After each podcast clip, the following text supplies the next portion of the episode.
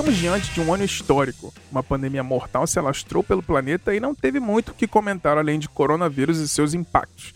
É claro que na arte, principalmente na música, isso teria efeitos. Os artistas tiveram que pisar no freio e se reinventar.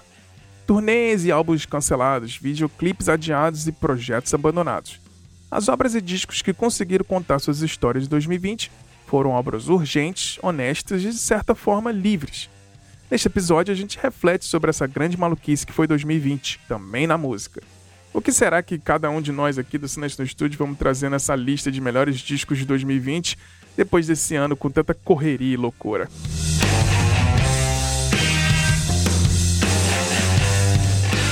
Bom dia, boa tarde, boa noite, sejam bem-vindos e bem-vindas a mais um episódio do Silêncio no Estúdio. Eu sou Bruno Ribeiro e no episódio de hoje a gente vai fazer a listinha, finalmente, desse ano maluco aí dos melhores discos de 2020.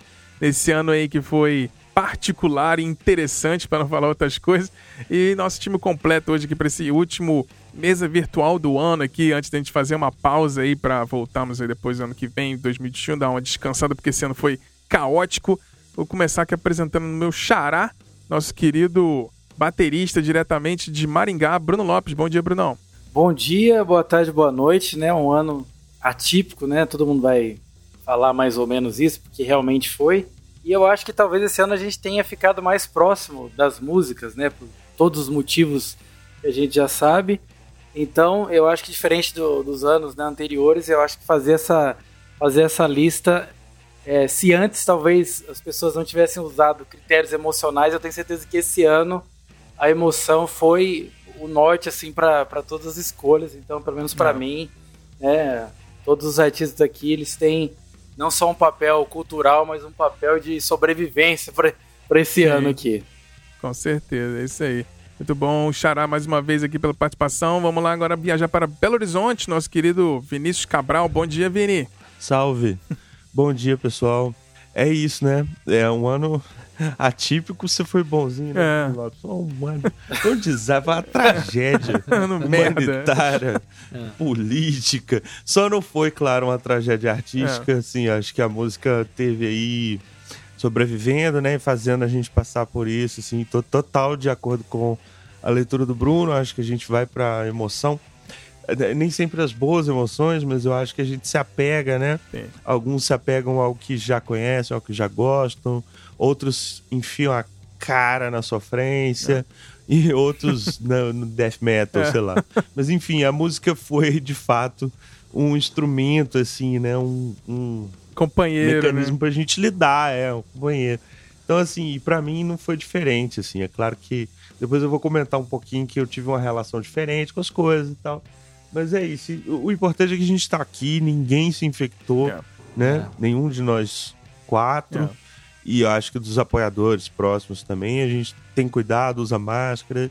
E chegamos até dezembro, né? É. O que já é um grande feito. A gente vai poder contar isso para os filhos, é. né? Gente, a gente conseguiu sobreviver 2020 igual o pessoal falou que sobreviveu, sei lá, Primeira Guerra. Pois é. Né? É maluquice. É, como algo realmente cabuloso. Sim, bem vacina. Mas é isso. Bem vacina. Vem, por favor. é isso aí, agora vamos para São Paulo, lá, nosso querido enciclopédico musical e emotivo Márcio Viana. Bom dia, Marcião. Bom dia, boa tarde, boa noite. Pois é, um ano mais do que atípico, né? Um ano que não começou, né? É, é, é engraçado. Eu acho que daqui a pouco a gente vai falar de 2020. Algumas memórias vão ficar assim meio esparsas, né? Meio difícil de, de lembrar o que foi que aconteceu esse ano, o que aconteceu no ano passado. Tem muita coisa que eu penso aqui é, que já faz tempo e na verdade foi esse ano ainda que a gente viveu Sim. recluso em alguns momentos. Totalmente. Né? Então, eu falo, caramba, foi esse ano que aconteceu isso, né? E, e, na música também, acho isso, isso na hora de escolher melhores do ano, isso influiu bastante, assim, porque eu comecei a olhar, mas peraí, que esse disco é desse ano mesmo? Né? É. é, e assim. Foram 50 isso... anos em um, né? É, 50 anos em um. É. é. Mas é, é, em relação a, ao consumo de música, até eu acho que mudou bastante o meu jeito de consumir música, né? Porque eu, eu, eu fazia muita coisa assim nos trajetos, né? E, eu, e em casa é diferente você ouvir e tal. É, ah. E isso para mim, eu acabei ficando um pouco conservador só, né, só em relação à música, né? E é. então, então nas, as minhas escolhas vão, vão denotar isso, assim, que, que tem, tem um, uma, uma forma diferente do, de, como, de como eu escolhi é, uma música pra conforto, Sim. né? O co é, cobertor quentinho. É cobertor quentinho. É. Muito bom. Então é isso aí, galera. Muito bom. Marcião, Bruno Lopes e Vini aqui mais uma vez. Então é isso, galera. Nesse episódio de hoje a gente vai falar aqui mais de 80 discos, então cada um aqui. A gente escolheu 20 melhores discos do ano, alguns destaques nacionais também. A gente vai falar então, basicamente, alguns discos se repetem aqui nos nossos gostos, mas é uma, uma lista bem diversa para todo todos os gostos e, e emoções que você está precisando aí para esse ano, para de repente ter um pouquinho de esperança para 2021 ser, ser um pouquinho mais positivo. É isso aí então. Mas antes de seguir para o episódio, você que está ouvindo a gente pela primeira vez, chegou aqui por curiosidade, quer conhecer um pouco mais do nosso trabalho, é só entrar no nosso site no silencionostudio.com.br, que inclusive vai ter lá no nosso site um artigo que a gente escreveu, então um textinho, um mini review de cada um desses discos que a gente fez. Então vai ter o post completo lá no nosso site com os reviews, então com a lista completa. Se você quiser ver direto lá as, as listas, com os links para você ir direto pro para as plataformas de streaming, você vê lá, tem a capinha bonitinha, o textinho escrito por cada um de nós. Você clica e já vai ter direto pro para os streams para você ouvir direto então cada um desses discos que a gente vai comentar aqui. Então a gente vai comentar rapidinho todos os nossos top 20 de cada um e a gente vai partir para um debate final para refletir um pouquinho mais sobre 2020. Então, mais um recadinho rapidinho antes de a gente continuar. A gente produz conteúdos exclusivos para os nossos apoiadores. Toda semana a gente envia uma newsletter com notícias, dicas e muita informação.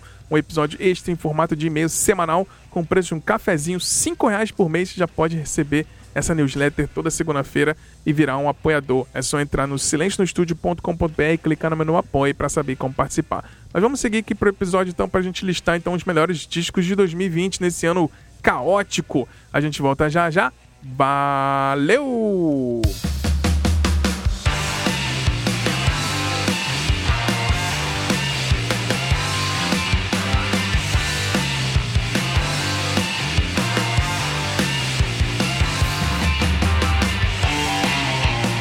Então estamos de volta aqui, galera. Vamos fazer algumas anos, uns dois anos passados aí que a gente fez listas de melhores de 2018, 2019. A gente vai fazendo lista de três em três. A gente vai mudar um pouquinho para ser um pouquinho mais dinâmico, para não ficar um episódio tão arrastado e ficar muito tempo só uma pessoa falando. Então a gente vai fazer rodadas então do top 20 até o top 11, que são as menções honrosas, vamos dizer assim, da posição 11 à posição 20. Cada um vai falar os seus rapidinho. Depois a gente vai falar da posição 4 até a posição 10. E a gente vai é, é, se focar mais, falar com mais emoção nos três é, primeiros, aí, o pódio de cada um, para a gente fechar o episódio e depois partir para um, um debate aqui. Então, eu vou começar, que é o seguinte: eu vou falar então aqui rapidinho as minhas menções honrosas, vou começar, é o. Em vigésimo lugar, eu escolhi o ACDC, o Power Up. O ACDC que está há 50 anos fazendo o mesmo disco, e isso é, é. bom. não tem. não tem não tem surpresa, é sensacional. Voltaram com tudo, é um disco de despedida, vamos dizer assim. Talvez a aposentadoria voltou, o Brian é. Johnson. É, primeiro disco sem o Malcolm Young, botaram o sobrinho deles lá, que já é velho, né? É. o Young, que não é Young, todos os é. Youngs lá já são velhos. Mas muito bom. A formação basicamente clássica, né? Com o Phil Rudd e o, e o Cliff Williams, né? Williams né? É. é sensacional, um discaço. O Pucifer, em 19 lugar, o Pucifer, que é a, a banda paralela do, do Mania James Keenan, né, que é do Tool, né? Ele tem essa banda chamada Pucifer. Esse ano eles lançaram um disco bem interessante, foi o meu 19 escolhido. O Killer Be Killed, que é um, um disco chamado Reluctant Hero. Killer Be Killed, que é uma super banda aí com a galera do Mastodon e o Max Cavalera. Muito bom, sensacional. O Max Cavalera fazendo um produzindo esse ano aí, então Killer Be Kill em 18º. Em 17º, a primeira surpresa aí, geralmente que não tá dentro dos meus gostos, minha zona de conforto, a Grimes lançou um disco Miss Anthropocene, que eu achei sensacional, um disco meio esquisito assim, mas me pegou de uma maneira bem sensacional, gostei muito. Em 16 eu escolhi a Rina Savaiana, com o disco Savaiana, que é um pop, né? Um popzinho, mas que tem elementos de guitarra de new metal, assim, faz uma coisa meio sem gênero, uma coisa meio bem moderna, assim, bem sensacional. Acho que a gente conversou sobre isso lá no episódio do metal, do new metal, né, Xará? Que o new metal ele criou essa possibilidade de fazer misturas, né? Então a Rina Savaiana é muito sensacional. Em 15, um disco cobertor quentinho, que aí o Marcião é. falou, que é um disco que eu, eu acho o Marcião botou no, na lista dele também, que é a Liane Le Havas, que é um disco. Liane Le Havas, que é um soul, indie folk, meio jazz, assim, um disco super cobertor quentinho, pra confortável, assim. Sim. Em 14, a, as meninas da Haim com Woman in Music Part 3. Achei muito bom, de hits atrás de hits, é um descasso. Só achei ele um pouquinho longo demais. Se tivesse umas duas, três músicas a menos, talvez ficasse um pouco mais acima na posição. Em 13 terceiro eu escolhi a Dua Lipa com o Future Nostalgia, que é um disquinho para você lavar louça e ficar dançando, assim, para cozinhar, para animar teu dia, assim. É um disco bem, bem pop, com cara dos anos 80, anos 90, assim, bem, bem, bem bacana de ouvir. Em 12 Imperial Legal. Triumphant, que é o Alphaville, que é uma banda de black metal meio avant-garde, que é uma coisa muito esquisita, é um disco que eu demorei para pegar, assim, eu falei, cara, que disco estranho, e cada vez que eu escutei, eu fui me aproximando mais, assim, com... Eu não gosto muito de black metal, mas esse disco realmente foi muito bom. E para fechar aqui minhas menções honrosas, em 11 lugar, a Pop com I Disagree, que faz um quase parecido com o que a Rina Savannah faz, mas é um pouco mais metal, assim. Eu acho que ela faz um pop uhum. meio é, com mais riff de gente, mais eletropop, mais metal, assim, mais new metal. E tem muitos riffs de é. guitarras sensacionais. Então, assim, pra quem gosta de metal e pop, a pop é sensacional. Então, ela conseguiu provar que dá pra fazer um disco bacana misturando essas duas coisas aí. Muito bom. Alguém quer comentar sobre algum desses discos aqui? É, tem alguns na minha lista também. aí eu vou, eu vou deixar pra falar na hora. Muito bom.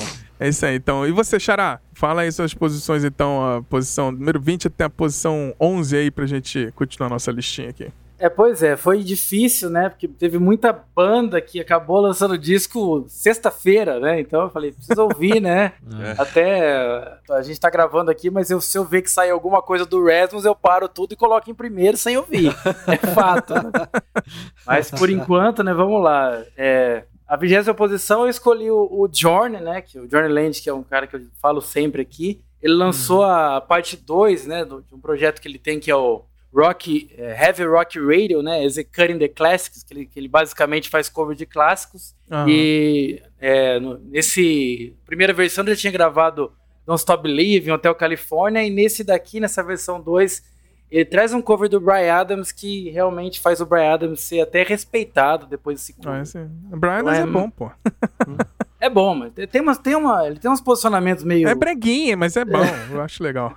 Mas aí, então, o Jordan, né, eu sempre falo dele aqui, ele é um monstro, preciso colocar ele aqui. É, na 19 posição eu coloquei o Gotard, né, que voltou aí mais uma uhum. vez. Né, eles lançaram um álbum extremamente é, com um nome muito criativo, né, que é o 13 terceiro álbum, eles colocaram o nome do álbum de 13. Tudo uhum, bem, é. né? Mas é, só pela música Save the Date, ela já vale o disco inteiro, assim, maravilhoso, gosto muito do Gotard. Eles vão ver que vai ter muita. Vai ter muito hard rock nessa lista. Muito hard rock, é. Saiu muita coisa bacana. E aí, saindo do Gotard, vai lá pra. Olha que engraçado, vai pra Nora Jones, né? Ela lançou Nora um Jones. disco belíssimo, né? E, e o hum. disco eu acho que tem muito a ver com o que a gente tá sentindo esse ano, né? Porque o nome do disco é Pick Me Up Off the Floor, né? Todo é. mundo pelo amor de Deus, me tira daqui, tá né? todo mundo no chão, né? É. E olha e... só, olha só, o, Bruno Lopes, só, só um adendo. Eu Pode esqueci, falar. Eu esqueci exatamente isso que eu falei na introdução. Eu esqueci que esse disco foi lançado esse ano. Eu achei que era do ano passado, tá vendo? Olha, olha pois isso, é. É, né?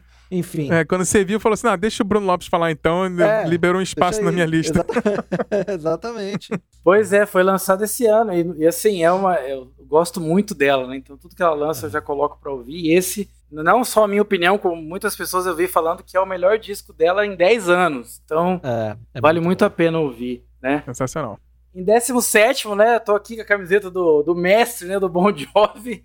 Eu não ia colocar ele, tinha que né? Ter, né? Não, é. tinha que ter, né? Outro também que teve, né, a maravilhosa ideia de colocar o nome do disco de 2020, né? É. é. Então, é. Mas assim, é, o contexto que o Bon Jovi lançou o disco também foi bem interessante. Ele fez uma música em participação com os fãs e tal. Mas é engraçado que o meu destaque para ele estar tá aqui em 17 é ah. que é uma música, a, a Story of Love, que tem um solo do Phil X, que é o cara que eu mais critico, né? Que substitui o Reed Sambora. Mas ele me ganhou com esse solo, então, assim, é não, emocionante. Ele é um ótimo guitarrista, eu acho que ele não, não tem sim, culpa de nada, né? É, é. Tem sim, tem culpa sim, é. mas tudo bem. Poderia não ter aceitado e respeitado Não, a culpa é do Rich, o Rich que quis é. sair, pô, vai fazer o quê?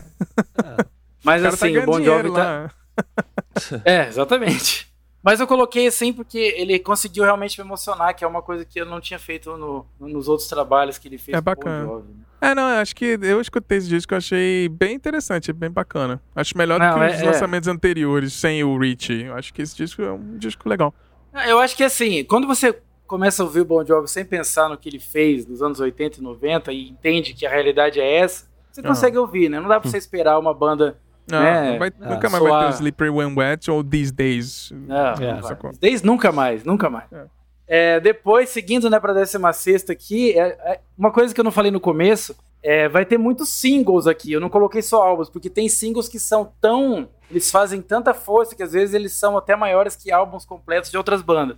E, hum. e é o exemplo dessa banda que se chama Ra, é Ray, né? R-A. É.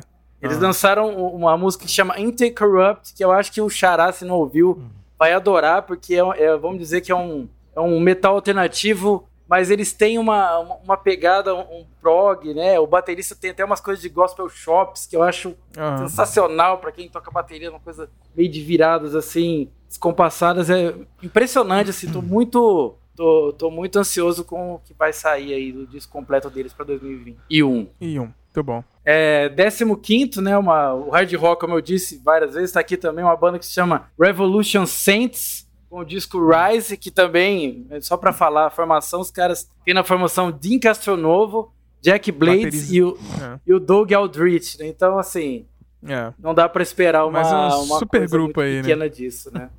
É um pequeno, grande supergrupo. Eu já coloquei eles aqui na, na 15 posição. Em 14, como eu disse no começo, né, das bandas que estão lançando, o Bayside, que é uma banda que eu me apaixonei e foi o meu, o meu disco do ano, ano passado, se eu não me engano. Uhum, Eles lançaram aqui um, um, um disco acústico, né? E como é um disco acústico de cover, eu não vou colocar na primeira posição.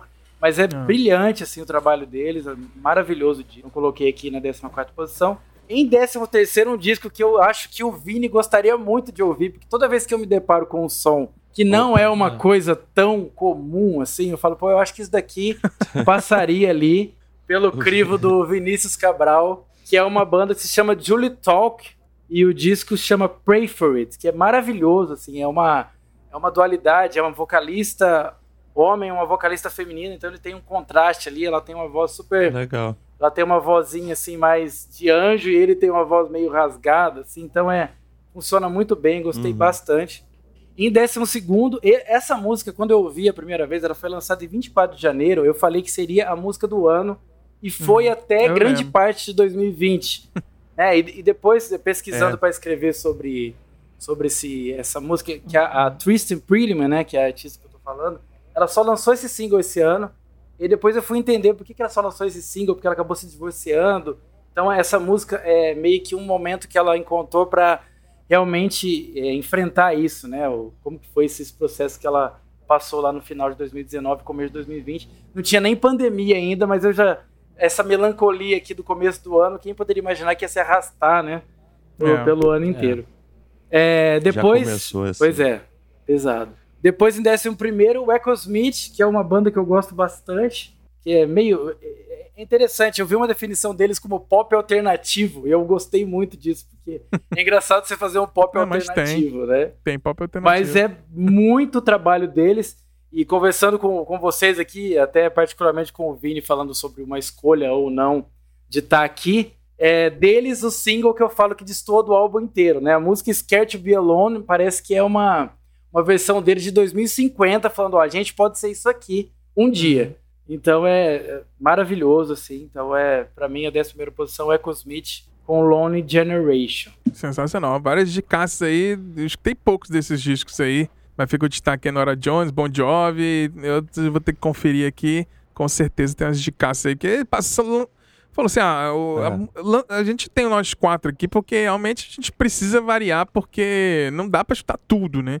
Então a é. gente vai pegando dica um do outro aqui, é sensacional. Alguns discos repetem, né? Mas a maioria aqui a gente vai aproveitar para passar o, o, fim de ano aí escutando coisa nova. Então, pegando dicasses aqui com o Bruno Lopes, sensacional. Então agora vamos lá para Belo Horizonte. Vini, conta aí pra gente então sua listinha aguardadíssima. Eu sei que você, eu e você a gente leva esse negócio muito a sério. O Marcião tá aprendendo. O Bruno Lopes é. tem os seus próprios critérios. O Marcião no primeiro ano não botou ordem em nada, só botou o primeiro lugar. Eu e o Vini a gente é, é mais psicopata esse negócio de botar na ordem certinha, não sei o que. Então vamos ouvir aqui então a, a, a, lista aqui do Vini, que eu sei que você tá fazendo essa lista há um mó tempão. Então vamos ouvir então a, a, da 11 posição até a vigésima posição aqui do nosso querido Vinícius Cabral. É, então, esse ano eu até dei uma relaxada nesse sentido, assim. Eu falei, olha, tá, a coisa tá ficando tão complexa que ranquear tá difícil. Mas assim, é, é aquela coisa, né? Essa primeira parte aí que são as menções são álbuns realmente que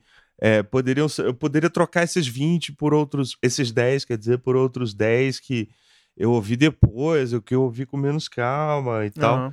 Foi, né? Então, assim, foram escolhas. Mas vamos lá. Vigésima posição, que tá na sua lista também, para mim, o, a, a, Grimes, né? Com Miss Anthropocene. É um disco bom. É, não é o melhor trabalho da Grimes, na minha humildíssima opinião, assim, depois de um tempo sem lançar nada. Uhum. E gosto muito do, do álbum musicalmente. O meu problema com ele é mais conceitual. Eu escrevo na newsletter sobre esse disco e tal. Que, assim, né, só, só uhum. pra deixar essa informação, a Grimes hoje já tá casada aí com o terceiro cara mais rico do mundo. E costuma é. achar é. que a gente vai fazer upload do nosso cérebro para uma máquina e que vai ficar tudo bem. Eu acho que não é por aí, então minhas desavenças é. com o disco são mais conceituais do que né, musicais e tal. É. Agora, no 19 também, outro que tá na tua lista, Poppy com I Disagree que é isso que você falou, é, é para mim é uma mistura de é. Korn com Britney Spears, assim, nos, no, no, nos corredores do purgatório. É muito interessante, assim, uma mistura completamente inusitada que né? E inusitado. Total, é, definiu perfeito. É, é isso. É o Korn com a ah, Britney Spears. No, nos corredores do purgatório, eles não foram nem pro inferno, eles se encontraram ali decidindo só... para onde que eles vão. Só por essa, só por essa frase eu já vou terminar. Vou eu vou terminar o episódio e vou ouvir essa é. por causa dessa descrição. Que bom que a frase. Eu, eu fiquei é. pensando é. na é. definição, né? E tal, mas, é, mas é. assim, não é um disco perfeito, é um disco incrível, mas a, a mistura é inusitada, eu acho que ela, ela é bem talentosa. Total. Tinha pintado aí como uma celebridade de YouTube, mas não é só isso. Tem, tem mais coisa ali, então é. acho que vale, vale a pena ouvir algumas vezes o álbum e os singles e os clipes, é bem legal, assim. Bom, 18 é. Megan Thee Stallion com o álbum Good News. A Megan foi uma das personagens mais importantes desse ano. Tem o hit do ano com a Cardi B, que é o WAP, que todo mundo ouviu, que foi TikTok uhum. bombando pra lá e pra cá. Só que ela lançou um disco é, eu não, não tinha ouvido, um amigo meu falou, cara, ouve porque é sólido. E o disco é muito sólido, é. tira, começa a quebrar também. Isso já começou há algum tempo, mas ela, ela aprofunda uma quebra do, de um novo rap mesmo, assim, para fora do trap, uhum. para fora das coisas que tem car caracterizado ele nos últimos anos. Legal. É um disco muito sólido, muito boom bap, ela é uma baita rapper, assim, muito legal. Bom, 17 Dog Lee, Dog Leg, com, a, com um álbum chamado Melee. É. é. uma banda de emo, indie, hardcore. Eu escrevi na newsletter também sobre ele. Assim, é, é a estreia da banda, um disco muito consistente também, porrada do início ao fim, assim, punk, gritaria, é bem legal. Assim, é claro que uhum. para quem gosta de mais peso vai achar muito emo, mas assim, coube bem nesse ano também que a gente revisitou o emo aqui, né? É, eu, Bruno Lopes e tal. Maravilhoso. Pois é, bem legal esse disco, Não. assim, recomendo muito. 16 Charlie XX com How I'm Feeling Now. É uma personagem aí que eu uhum. sinto sempre. Teve ano passado. Futuro da música. Futuro da música. Sim. Teve ano passado na minha lista de melhores também, com um disco que eu acho que é melhor do que esse. Sim. Esse álbum é meio que uma, um reflexo da quarentena, mas ela segue muito interessante com o trabalho dela que está sendo chamado assim, essa, essa, todo novo pop futuro da música, etc, já tem uma tag que uhum. eu acho que casa melhor que é o hyper pop. Estão falando já hyper em termos pop. de hyper pop. E eu acho que a Charlie é a principal personagem dessa cena assim. Muito bom. Bom, 15 um disco também muito legal de uma banda indie é, inglesa, nova, chama Porridge Radio, o disco chama Every Bad. É um disco que podia estar na minha lista de 10 fácil assim, super consistente também, só o segundo álbum da banda. A compositora, eh, que é a Front Woman, é muito talentosa, assim. Performance muito legal, letras muito legais. E tem dois clássicos, assim, nesse disco que você, acho que uniria todas as tribos até no nosso, nas nossas listas aqui. Circling, Lilac e Sweet. Três das, assim, para mim, melhores músicas do ano, assim. Bom, esse é o 15 Bom. 14 No meu querido Lil Uzi Vert, que eu adoro, com o disco dele Sim. Eternal Attack, que foi, assim, esperadíssimo, ficou anos no forno, e de repente ele solta em 2020 um disco sensacional, assim, sensacional, com várias camadas. Eu vi que saiu em listas de melhores do ano, assim, bem colocado, até tá, tá baixo, assim, Sim. assim, na minha lista, mas é um disco que eu não tive, confesso, tempo para ouvir e lendo as letras, e que tira um pouco esse clichê também do, do emo trapper, do cara que é uma personalidade uhum. muito caricata, o cara tem talento real. Assim, o Lil Uzi Vert é da nova geração, dos melhores rappers, isso assim eu não tenho dúvida, assim, americano, né, e tal. Pode crer. Décimo terceiro, Tem. descasso, descasso, da Jessie Ware. Descasso. What's Your Pleasure? O disco de disco. Esse, esse quase entrou no meu, mas tive que tirar porque entrou pois outro é, lugar. Mas descasso. Tava, tava considerando é também. Um descasso é um disco de disco. E esse ano teve um ressurgimento, né, da disco music. A Kylie Minogue lançou um disco meio disco. A Dua Lipa Total. foi para esse caminho com, com, com o disco que você falou. Só que esse para mim é o grande é o grande disco dessa onda que invadiu 2020, assim. Para mim o melhor disco eletrônica Sim. desde Hercules in Love Affair, que era um projeto do Anthony the Johnston e tal. É uma pequena obra-prima. Uhum. É um pop dançante é e tal, mas é, é, impecável, um disco perfeito, assim. Bom, décimo segundo, um personagem legal também de 2020, que é o Blake Mills, um guitarrista que era meio que é, guitarrista de outras bandas, um desses músicos de bastidores, assim, mas lança um discaço, chama Mutable Set, é, lindo, lindo. E é um disco que, ele sendo guitarrista, é engraçado, porque é um disco que não tem tanta guitarra, assim, né? Mas tem uns destaques uhum. incríveis, tipo Money's the One True God, uma música maravilhosa. E Vanishing Twin, que é, é, é essa eu recomendo para entrar no universo do álbum, Vanishing Twin. Tem um clipe também muito legal, assim. É um disco incrível, para mim, essa é uma das melhores músicas desse ano. E o Blake também produziu um disco que eu vou falar mais na frente. Bom, Décimo primeiro, para encerrar minha, minhas menções aqui. Outro descasso é um que, enfim, começou baixo na lista, fui reouvindo, ele foi só subindo. Se eu reouvisse mais duas vezes, ele ia parar lá na, lá na quarta, quinta posição. Top 10. É, que é a Waxahachie, é, com o álbum Saint Cloud. Folk indie, é, é, superficialmente é isso que é o disco, assim. É, você entra também facilmente pelos singles Lilacs, que é um folkzinho com violão, ou Fire, que é uma música incrível, que eu tô cantando essa música tem duas semanas já sem parar, maravilhosa. e Mas o disco todo é muito consistente também para um artista que não tava tão, né, também é nova e tal, uma carreira mais curta. Recomendadíssimo aí. Sensacional. Na é, décima primeira. Bom, é isso. Minhas menções são essas. É isso aí. Mas muita listaça aí com várias dicas que eu ainda não ouvi, então vou ouvir aí, fiquei interessada na. Não sei nem pronunciar o nome dela aqui direito, como é que é? Waxahachie. Waxahachie, muito Waxahachie. bom. Sensacional. É. E eu achei interessante esse Porridge Radio também que você comentou é, aí. Eu acho que vocês vão gostar. Acho que o Dog Leg eu cheguei, eu escutei quando você escreveu na newsletter, achei bacana também. Mas aqui você falou, se você esperar um pouco mais peso, ele é um pouco emo é, demais, é, mas é, é legal. Mas... Muito bacana, é isso aí. Valeu, Vini. Vamos Boa. lá agora partir pro Márcio Viana em São Paulo. Conta aí pra gente sua vigésima posição até a décima primeira pra gente. Vamos lá, né? É, então eu falei é, que tô um pouco mais conservador, né? E nada. nada... Não é conservador, é da zona de conforto. É, zona de conforto. é, nada melhor do que começar com essa banda. Como você falou lá do ACDC, a mesma coisa se aplica é. pro Purple, né? De Purple lançou um disco chamado Whoosh. É bem bom. É, e é bem bacana. É um disco. Assim, é um disco genérico do Deep Purple, né? É, é, é uma banda que muda para não mudar, então eles estão. Tem o, o, Steve Morse já há bastante tempo na banda, tem lá o Don Airey no lugar do John Lord, né?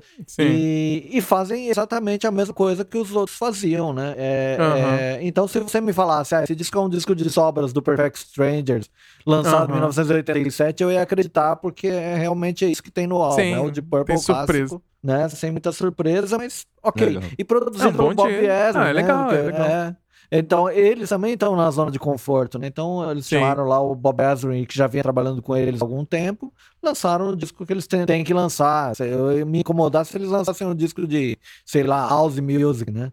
Mas Sim. É um, um, disco, um disco com som do Deep Purple, ok, eles fazem isso há 50 anos, é isso que eles vão fazer pro resto da vida. É, exatamente. Na minha 19 posição, eu escolhi um cara chamado Edu Schmidt, que é um argentino que integrou uma banda lá chamada Arbol, né? E ele vem lançando bons discos desde 2014, quando eu conheci o som dele, né? Tem um disco, ele tem um disco de 2014 chamado do Chocho, e para mim é um dos discos da década, assim, muito legal mesmo. Uhum. E uhum. ele lançou agora um chamado Croto, que é, na verdade é uma trilogia, né? O Chocho, ele, ele meio que diz que é uma fotografia da, da, da dele. Aí o Louco era um disco que ele falava da infância e esse é, Croto é um disco que ele fala do velho que ele quer ser, né? Uhum. Então é bem bacana e tal. E ele tem uma música chamada Felicidade que é, é assim, empolgante. Você ouve uma bom. vez você sai cantando, né? É, em 18 eu coloquei aqui o Herbert Viana, que lançou um disco também. É, um, é, é mais ou menos na, na, mesma linha da Zona de Conforto. Ele lançou um disco de covers. É, hum. Só violão e guitarra e alguns efeitos lá do Chico Neves, que é o produtor dele desse disco, né? Uhum. Uhum. Fazendo é, covers das músicas que influenciaram ele. Então você tem Cream, tem The Who, enfim, todas em inglês, né? E todas uhum. as influências dele. E como o disco chama HV Sessions Volume 1, isso denota que daqui a pouco lança em um volume 2, é, talvez sair, com, as, com músicas em português. Português, é, né? exatamente. É. É, é basicamente isso, né? Mas assim, o Herbert, a gente sabe que das limitações dele, e ele sabe melhor do que a gente até. Sim. Então é um é. disco de instrumentista mesmo. A voz dele, ele baixou o tom e ele canta. É, e ele faz bem o que ele, o que ele se propôs a fazer, né? Uhum. Em 17, coloquei aqui a Vanessa Krongold, é, que é a vocalista do Ludor. Maravilhosa ela lançou um disco solo. É, é, a partir de 2015 ela começou a trabalhar com, com, algumas músicas solo, né? E agora ela conseguiu consolidar isso num disco, né? É, então ela incluiu as músicas que ela vinha lançando como singles e, e, incluiu mais algumas. Né? E é um disco muito bem produzido, muito bacana, mas não foge muito do som que o Ludov faz, faz né? É, uhum. A banda não acabou. Mas é um disco assim, bom de ouvir, né? Legal. Ainda na zona de conforto, hum. o Pretenders né, lançou um disco que também poderia ter sido lançado no, nos anos 80. É um disco chamado Hate for Sale, né? uhum. O Pretenders é aquilo, né? A Chrissy Hind é, o, e o Martin Chambers, né? São os veteranos da banda, são os, os, os membros da, da formação original e segue fazendo isso. Eles estão se valendo das tecnologias de gravação para continuar lançando o que eles sempre lançaram, né? Uhum. Eu até destaco para a, a, faixa The Bus, é bem, é bem, bem legal mesmo, lembra as coisas antigas do Pretenders. É, olha só, tudo na minha. Né, essa sequência aqui é só de gente, só de veterano. Só veterano. Né? É, o, o 15 lugar eu coloquei o Ira, que agora é basicamente é uma dupla, né? Eles têm uma nova formação é. aí, mas a, que é, o núcleo ali é o, é o Edgar Scandurra e o Nazi, né? E eles, eles lançaram um disco é, é, chamado somente Ira. E se você for ver da onde veio essa, essa inspiração, o, o The Who lançou no ano passado um disco chamado Who, né? É. é. então é muito, muito igual, assim, né? E o The Who também é uma dupla, enfim. É. E é um disco coeso, né? Uma coisa que assim é, é, era difícil ir a conseguir fazer um disco tão coeso assim em relação à sequência de músicas. Você tem ali uma música com a Virginie do, do, do, do, grupo Metrô, né? Ela cantando em francês Opa, e tal. Legal. Então é um, é, é um conjunto, é um conjunto de, de, de canções que assim que se, se interligam mesmo. É, consegui, eles conseguiram finalmente é, lançar um disco que, que dá liga ali, né? Hum. Mérito deve ser ali do Apollo 9, produtor muito respeitado aí, que produziu Nação Zumbi, produziu bastante gente famosa e tal, né? Em 14 eu escolhi o Neil Young com um disco velho, porque o Neil Young tinha. É... Estamos cheios de trocadilho com os Youngs aí. É, é, olha aí, né? E eu não tinha pensado, esse foi involuntário. Né? Mas esse disco ele gravou entre 74 e 75 e ele achou que ele estava muito exagerado na, na, na, sofrência, então ele resolveu não, não lançar, né? Era um disco assim é. que ele, ele, ele gravou é, após uma separação, né? É, que ele tinha, é, do casamento que ele tinha com a, Carrie Snodgrass, né, uma, uma, atriz, ele achou que esse disco era muito triste e tal, e deixou ele guardado por todos esses anos. Agora ele resolveu lançar. Aí veio 2020 e falou assim: esse é o ano perfeito. É, exatamente. Tá, agora, agora vai. É, agora que eu vou lançar isso aí. Né? Agora vai. O disco, o disco chama Homegrown, né? É, em 13 terceiro, a Fernanda Takai lançou um disco que chama é, Será que você vai acreditar? É, e, e, foi lançado bem no comecinho ali da pandemia, né? E é engraçado que, assim, é, é, notei que parece que a, a Fernanda e o, e o John, John do, do Pato Fu, né? Eles meio que concluíram que é, essas coisas mais pop cabem mais numa carreira solo. Sim. E, e o Patufu ficou como uma banda para experimentar mesmo, né? Você vê que eles uhum. não se reúnem tanto mais como, como antigamente, né? É. Ela tem lançado os discos solos mais, com mais frequência e carregado um pouquinho mais nessa coisa mais pop, né? E quando o Patufu lança um disco, parece que eles têm um pouco mais de liberdade de experimentar, né? Então uhum. talvez o próximo disco do, do Patufu talvez esteja mais naquela naquela veia assim experimental do começo da banda, né? Sim. Vamos ver, vamos esperar. Legal. Em décimo segundo, décimo segundo eu escolhi o Green Day com o Father of All Motherfuckers, né? é, que é um disco que, assim, eles abraçaram as influências do New Wave mesmo, né? Quando eu ouvi a música, é, o primeiro single, né, que é uma música chamada Oh Yeah, eu não reconheci, eu passei dias sem saber que era o. que eu ouvi no rádio, sem saber que era o Green Day. É verdade. É, depois, é, depois, de um tempo, eu, uhum. eu, por acaso, quando saiu o disco, eu descobri que essa música fazia parte dele, aí descobri que era do Green Day. Né? Pois é, bem diferente. É muito é diferente. E, e, o disco todo assim tem essa, esse, esse, essa influência meio de New Wave. E é engraçado porque assim, o, o, o Green Day tem um projeto paralelo, que depois mais, mais pra frente eu vou falar dele, que chama The Network, né? Que é uhum. exatamente nessa, com essa sonoridade. Então, acho que ali, gravando um ou outro, eles começaram a fazer igual igual o David Bowie fazia lá com é. o Iggy Pop, né? Eu chamava os músicos, depois não sabia onde, que disco que, que projeto que eu tô gravando, O que, que, eu tô né? fazendo aqui? exatamente. Para, é, parece a gente tá é gravando essa música pra que disco, é, pra né? Quem, é, quem que tá tocando guitarra ali? É, é, não, e é engraçado que o projeto é, é com a banda de apoio do, do Green Day. Então, quer dizer, tá tudo, tudo em casa mesmo, né? Uhum.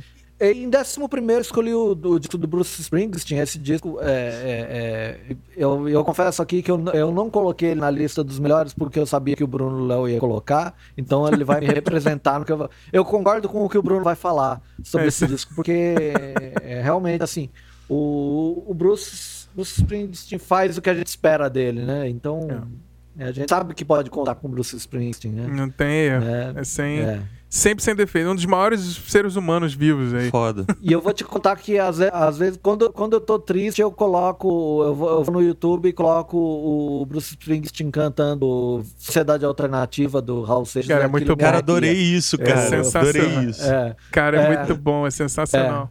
Eu achei o máximo, assim, a, a escolha dele e a, e a maneira passional como ele cantou essa Sim. música. Assim, a felicidade Não, de todo muito. mundo. E pra abrir o show, é, assim, tipo, é. parecia música épica que quando você tá fechando, ele tá abrindo o show, né? É, não, e assim, é, é, ele, ele queria uma música brasileira para abrir o show Sim. e que bom que ele, que bom que ele ouviu a pessoa certa. É. Eu não uhum. sei se foi o André Barcinski, quem que foi, ou se foi o Álvaro, mas alguém, alguém indicou essa música Sim. e, cara, ainda bem, porque já pensou, se ele abrisse o show com Garota de Ipanema, é, um não, clichê, não, ia não ia ser não, o, foi o êxtase que foi. Tinha que ser um roqueiro, Eu queria né? estar nesse show. Tinha que ser um roqueiro. É, é então, ele falou, quem é o é. roqueiro aí, clássico, tem que fazer um cover, a, a Street Band, né, escutou e tocaram lá, todo é. mundo tirou a música, sei lá, de um dia pro outro. E ficou sensacional, sensacional. achei maravilhoso. Cara, aqueles Ele metais, pegou a piada do Toca toda, né? Raul né? e levou a sério, né? É, é, então foi maravilhoso, maravilhoso. Mas eu, eu exa exatamente. Mas é, voltando ao disco, então, na verdade, assim, esse, esse disco é, é demais, assim. E eu, eu, eu, eu conto com você para me representar nessa descrição. Mais tarde eu falo com um pouco mais de carinho. Maravilha. Muito bom, sensacional. Então Massa. vamos lá agora partir para segunda parte aqui pra gente falar da posição de 10 à posição 4 até pra gente chegar no pódio. Então, vou começar aqui. A minha lista de top 10 foi muito difícil de fechar, porque teve muita coisa que foi entrando e foi descendo as outras coisas com muita coisa de fora, tipo a Jessie Wire lá que o, que o Vini falou. Eu tirei da minha lista de menções honrosas, assim, não querendo, mas eu sabia que o Vini ia falar, então falei, não, então beleza, então vai. É. Será representada lá, que é um sim, disco sim. muito bom mesmo. Mas vamos partir aqui no meu décimo lugar, então, do top 10 aqui, vamos partir. É uma banda chamada The Pineapple Thief, que é um disco chamado Versions of the Truth que é uma, uma banda de. faz um progressivo meio melancólico, assim, bem triste. Então foi um bom companheiro, assim, pro, pros, pras noites tristes de 2020. Então foi um descasso que me acompanhou bem.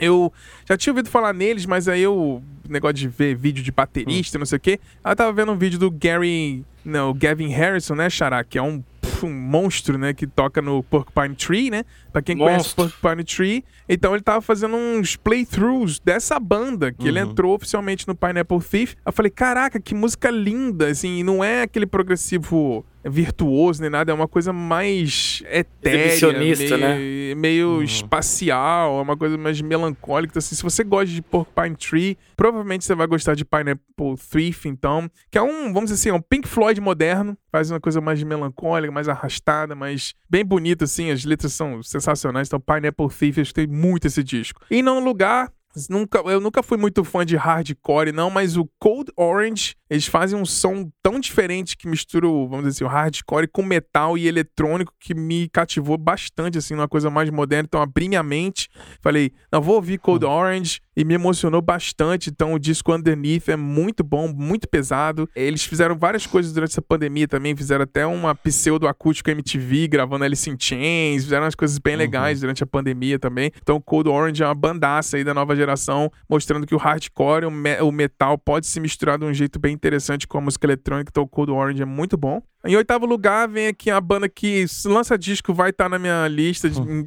mesmo antes de escutar as músicas, é o Pen of Salvation, que lançou um disco chamado Panther esse ano, que eu sou fã da banda desde 98, então é. um prog rock sensacional. É, lançou um disco muito bonito, muito introspectivo. O Daniel Guidello, que é o vocalista e líder da banda, ele tem um filho com necessidades especiais, então ele fez um disco como se fosse a perspectiva do filho dele vendo o mundo. Então, assim, é muito sensacional. O, o filho dele se vê como uma pantera e como é que ele enxerga o mundo, assim, é um disco conceitual bem bonito, bem bacana. Tem o Pain of Salvation, sensacional, oitavo lugar. Em sétimo lugar, o Paradise Lost, que é uma banda que eu sempre gostei bastante dos discos, assim, mas nunca foi uma banda que eu fui fã nem nada. Mas esse disco, Obsidian, me pegou ba bastante. Talvez tenha sido o melhor lançamento deles desde o Draconian Times, de 90 e pouco. Gostei muito do Paradise Lost, então botei eles em sétimo lugar. Em sexto lugar, mais uma banda da Suécia, o Catatonia com City Burials. É o Catatonia com K, né, que Vini? É. Na época do Britpop tinha o Catatonia é. com C, né? Então, Katatana com K, eles meio que tinham acabado em 2017, meio que voltaram hum. e lançaram um disco muito sensacional. Assim, a mixagem e a sonoridade desse disco é um, é, é um absurdo. Assim, tem muito tempo que eu não escutava um disco tão bem mixado, tão bem produzido. E teve a música, uma das músicas que eu mais escutei na, no ano foi Behind the Blood. Então, é um disco melancólico, meio prog rock, com um pouco de melancolia, meio doom, assim. É um descasso de uma banda que eu adoro. Em quinto lugar, vamos popizar? Então, botei aqui. Lady Gaga Cromática. Eu adorei esse disco, é hit, hit, hit, hit, hit. Você dá play na primeira música, acaba o último, a última música e fala assim: caraca, foi só hit, não tem uma música fraca. Hum. Eu acho que ela entrou no, nos clássicos aí, quando a gente lembrar no, no futuro, assim, como a gente lembra da Madonna, lembra do Michael Jackson, lembra do, dos grandes nomes do pop, assim, esse disco cromático para oh. mim entrou nessa lista de clássicos do pop, pop, pop. Achei muito bom. Stupid Love é sensacional. Free Woman, Sim. Plastic Doll, One Thousand Doves. Musicaça maravilhosa. Lady Gaga arrebentou. Acho que 2020 ela trouxe alegria. Apesar das músicas serem alegres, os discos têm muita letra reflexiva uhum. e, e, e, pesada, assim, muito crítica. Então acho que a Lady Gaga ela, ela usa a agenda dela, que é muito boa, dentro da música pop e ela consegue passar muito bem a mensagem dela. E para fechar minha lista aqui em quarto lugar, estava em terceiro lugar, mas aí o. Né, essa semana, né? Essa semana lançou um disco aí que teve que roubar o lugar dele. Mas é o Hacken, com um disco chamado Virus. Pra quem achava que o prog metal tava morto depois que o Mike Portnoy saiu do Dream Theater, que depois que o Mike Portnoy saiu do Dream Theater, eu falei assim: ah, não gosto mais de prog metal não, mas o Hacking, que são os ingleses, eles lançaram um disco absurdo, assim. É absurdo. Puta que pariu. É, sonoridade absurda, mixagem foda, músicas incríveis não tem virtuosidade sem necessidade, ele fazem partes instrumentais que você fala, cara, queria que tivesse mais um pouquinho, tivesse mais quatro compassos daquilo ali, eles cortam, então você tem que ouvir de novo a música. Então, sensacional. O nome do disco é Virus, mas apesar de, de tudo, esse disco já estava meio que pronto antes da, do, do corona, corona, aparecer, então uhum. eles até pensaram em adiar, não sei o que, mudar o nome, mas na verdade é, é, faz parte de um, de um conceito de vários álbuns que eles lá soltaram. O álbum anterior chamava Vector, então esse é o Virus, então tem uma continuidade, então, mas Hacking Virus, se você gosta de metal, prog rock ou metal progressivo ou hacking virus tem que ouvir. É isso aí. Não, é, esse disco é obrigatório, cara. É obrigatório, é lindíssimo. lindíssimo. Meu Deus do céu. E, e, quem produziu e mixou foi o Nolly, que era do Periphery. Então tem uma, uma coisa moderna, assim, é, é incrível, assim. A bateria tá na cara, te dá uns. Tá, é muito bom. Os caras são muito bons músicos, muito precisos e muito sensacional. A, a linguagem, né, Xará? É. Eles, eles, eles fizeram umas composições assim da, da bateria começando a cantar junto com as letras, depois as, as coisas elas mais para frente vão naturalmente. Eu assim, eu fiquei tipo, foi muito blow my mind esse uhum. disco, cara, é impressionante assim, é, é, é, um lugar do prog que o prog precisava. Eu tô muito feliz que você colocou ele nessa posição, porque se você não colocasse, eu falaria sobre esse disco. Mas aí eu deixei você falar. É, isso foi o que a gente conversou e você falou assim: ah, não vou botar é. na minha lista não, porque eu sei que você vai falar. É. Muito bom. Então, esse foi o quarto lugar. Antes da gente seguir pro pódio, então, Bruno Lopes. Aproveitar aí que você já comentou sobre o hacking aí, que hum. você acabou deixando de fora da sua lista porque sabia que eu ia falar. Então, conta aí pra gente, então, a posição 10. 987654 pra gente. Então, foi difícil. Foi difícil porque, assim, é, é como você disse no começo, né? Eu ainda não tenho essa religiosidade que você e o Vini têm de fazer umas listas, né, e colocar lá isso aqui. Só que é engraçado que a partir do, né, que a gente começou a fazer o programa, eu já comecei a criar um pouco disso, né? Você ouviu tal coisa, joga na, na pastinha melhores de tal uhum. ano, né? E é, então eu fui fazendo isso, né? E assim, é engraçado porque para você fazer uma lista, um critério, você tem que ouvir álbuns inteiros. Só que às vezes você começa a, a primeira coisa que chega para você é um single, né, daquele disco que uhum. vai sair e tal. E aí eu descobri uma banda que se chama Framing Haley, né? Que eles lançaram um disco que se chama Envy. E assim, é, é viciante, é viciante. Eu escutei a primeira música, o primeiro single dele, eu já fiquei assim impressionado com o que eles estavam trazendo, né? Mas o que eu fiquei mais impressionado foi que depois, como é quando você vai ouvindo o disco deles, é, eles conseguiram simplesmente fazer uma coisa muito difícil que é, da primeira à última música, é, são músicas totalmente distintas, sabe? Então, uhum. a primeira é um rock mais moderno, depois a gente tem uma que tem até umas atmosferas meio hip hop. Uhum. Depois você vai para outra música, é indie, depois tem um blues, e fala, pera aí, caralho, o que esses caras fizeram aqui é um greatest hits de estilos dentro do disco. Mas é, assim, é impressionante, cara. E, e eu fiquei muito fã de uma música que chama Maeve, que meio que pega tudo isso que tem no disco, coloca numa só e fala, ó, esse aqui é mais ou menos o nosso disco. Hum. Então o Framing Haley entrou assim em décimo lugar de uma maneira muito impressionante, porque eu não esperava colocar uma banda que eu não conhecia já é, entre os 10, né, mas foi impossível de não colocar, justamente pela é, é, por essa riqueza de detalhes e de estilos que eles colocaram nesse disco, o Muito bom. Na nona posição, não tenho como não trazer esse projeto que é assim, o meu, uhum. meu coração aquece, né? Pode estar, tá, eu posso estar tá no verão, ele vai aquecer mais que o verão, que é o projeto, o, o na realidade, esse projeto se chamava Allen e Land, né? Que é o projeto do uhum. que traz o Russell Allen e o John Land, que para mim são os maiores vocalistas de todos os tempos do metal, que é um projeto uhum. do nosso querido Magnus Carlson, né? Que ele, ele compõe, ele produz, ele bate escanteio faz o gol, só que eles chamam os caras para cantar.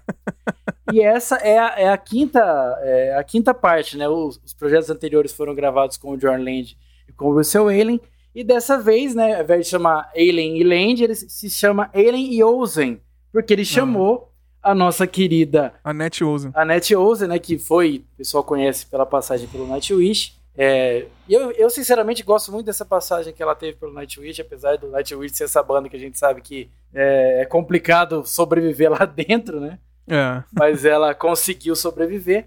E eu achei muito legal porque combina demais esse as vozes dele, as vozes dela com o, o Russell Allen, né? Então, nesse disco, uhum. Words Apart. É, tem um contraste veio... ali, o Russell Allen com a voz mais rouca, ela com a voz limpa. Sim. Né? Não, e a hora que eles duetam, assim, você fala, meu Deus do céu, o mundo acabou, eu tô no paraíso, então tá tudo bem, sabe? que funcionou muito bem, assim, porque todo mundo ficou muito, muito apreensivo com a, com a não presença do Johnny Land. Né? Então aí ele, ah.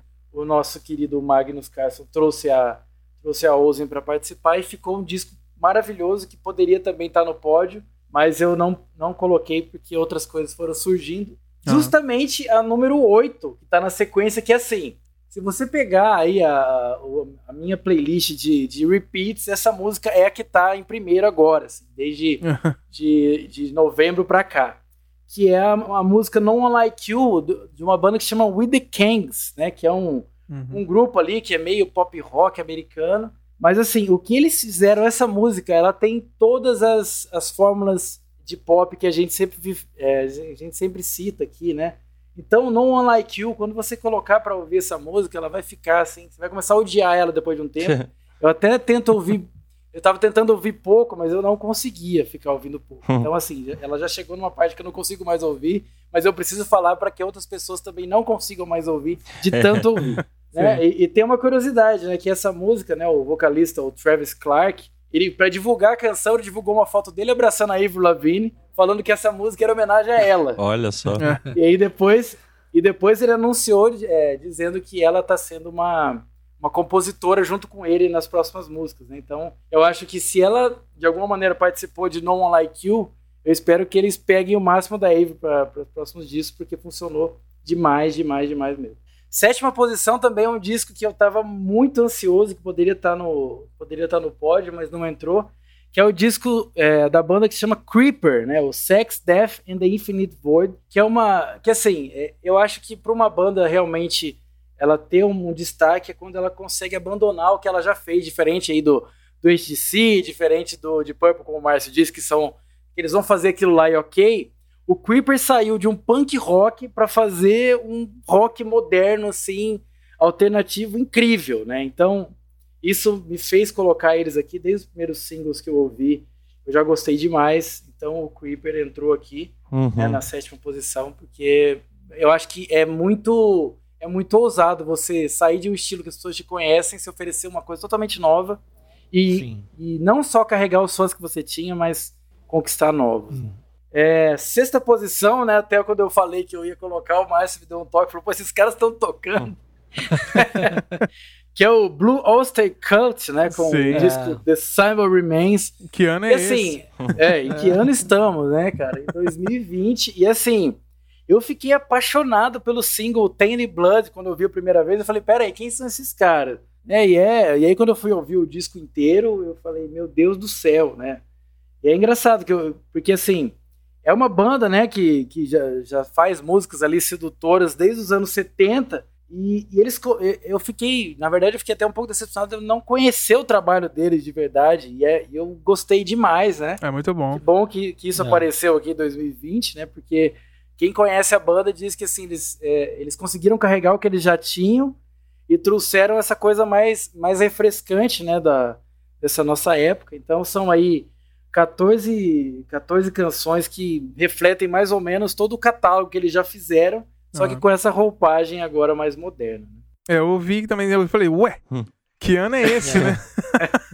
Isso é um re é. lançamento, não sei o quê. Pois tá, um disco é, bacana, é bem, bem fiel ao que a, que a banda fazia antigamente, né? Achei bem legal. E é, é legal é. quem não conhecia, de repente, Blue Oyster Cult, escuta esse disco, vai pro catálogo do passado e vai descobrir altas pérolas, que eu acho muito bom. Sim. É, depois, né, na quinta posição, eu, eu, precisava colocar esses caras de alguma maneira, porque eu queria dizer que o The Struts é a banda que vai salvar o rock britânico, né? Todo mundo já, já coloca eles nessa posição, e depois que você escuta, realmente você é, entra em contato com isso. Eu vi muita gente metendo pau nesse disco, mas eu acho que é mais inveja do que qualquer outra uhum. coisa, né? Porque eles lançaram o Strange Days e é aquela coisa, né, Xará? A gente fala, tem o primeiro disco, tem o segundo disco. E se o segundo disco, né, é aquela pressão é. de realmente os caras vão fazer o que eles querem, no terceiro, os caras, tipo, deram muita carteirada. Eles usaram todos os contatos que eles tinham, tanto que o primeiro é. single, os caras já meteram o Robbie Williams já para cantar, hum. né? É. E, o, e, o, e o disco se chama Strange Days, né? Que totalmente voltado para o que a gente está vivendo, e a Sim. música Strange Days já teve ali o Robbie Williams, é uma música que quando você ouvir não vai ser exatamente o que era o The Struts ou o que fez o The Struts é, ser essa promessa que foi, é. mas já mostra que a banda tá talvez evoluindo para outros caminhos, que eu acho que é isso que a banda precisa fazer, né? Ela hum. não tem que simplesmente sentar no sucesso e, e fazer aquilo. Eu acho que é isso que eles estão é. tentando fazer. E só para mostrar, né, que como nesse disco eu disse que eles deram muita carteirada, né, que eles fizeram essa música com o Robbie Williams, e depois, cara, a outra música, eles trouxeram simplesmente a galera do Def Leppard, né, o vocal Olha e a guitarra para gravar com eles. É. E, e, assim, são umas coisas Vamos usar uns que... coringas aqui é, pra não, gastar uns cartuchos né? aqui. Levaram lá o Joe Elliott e o Phil Collins né, do Def Leppard pra gravar o Out Child. E aí você fala, beleza, pô, quem, quem mais que eu posso trazer que pode impressionar a galera num estilo de som que talvez ele nem tenha tocado mais.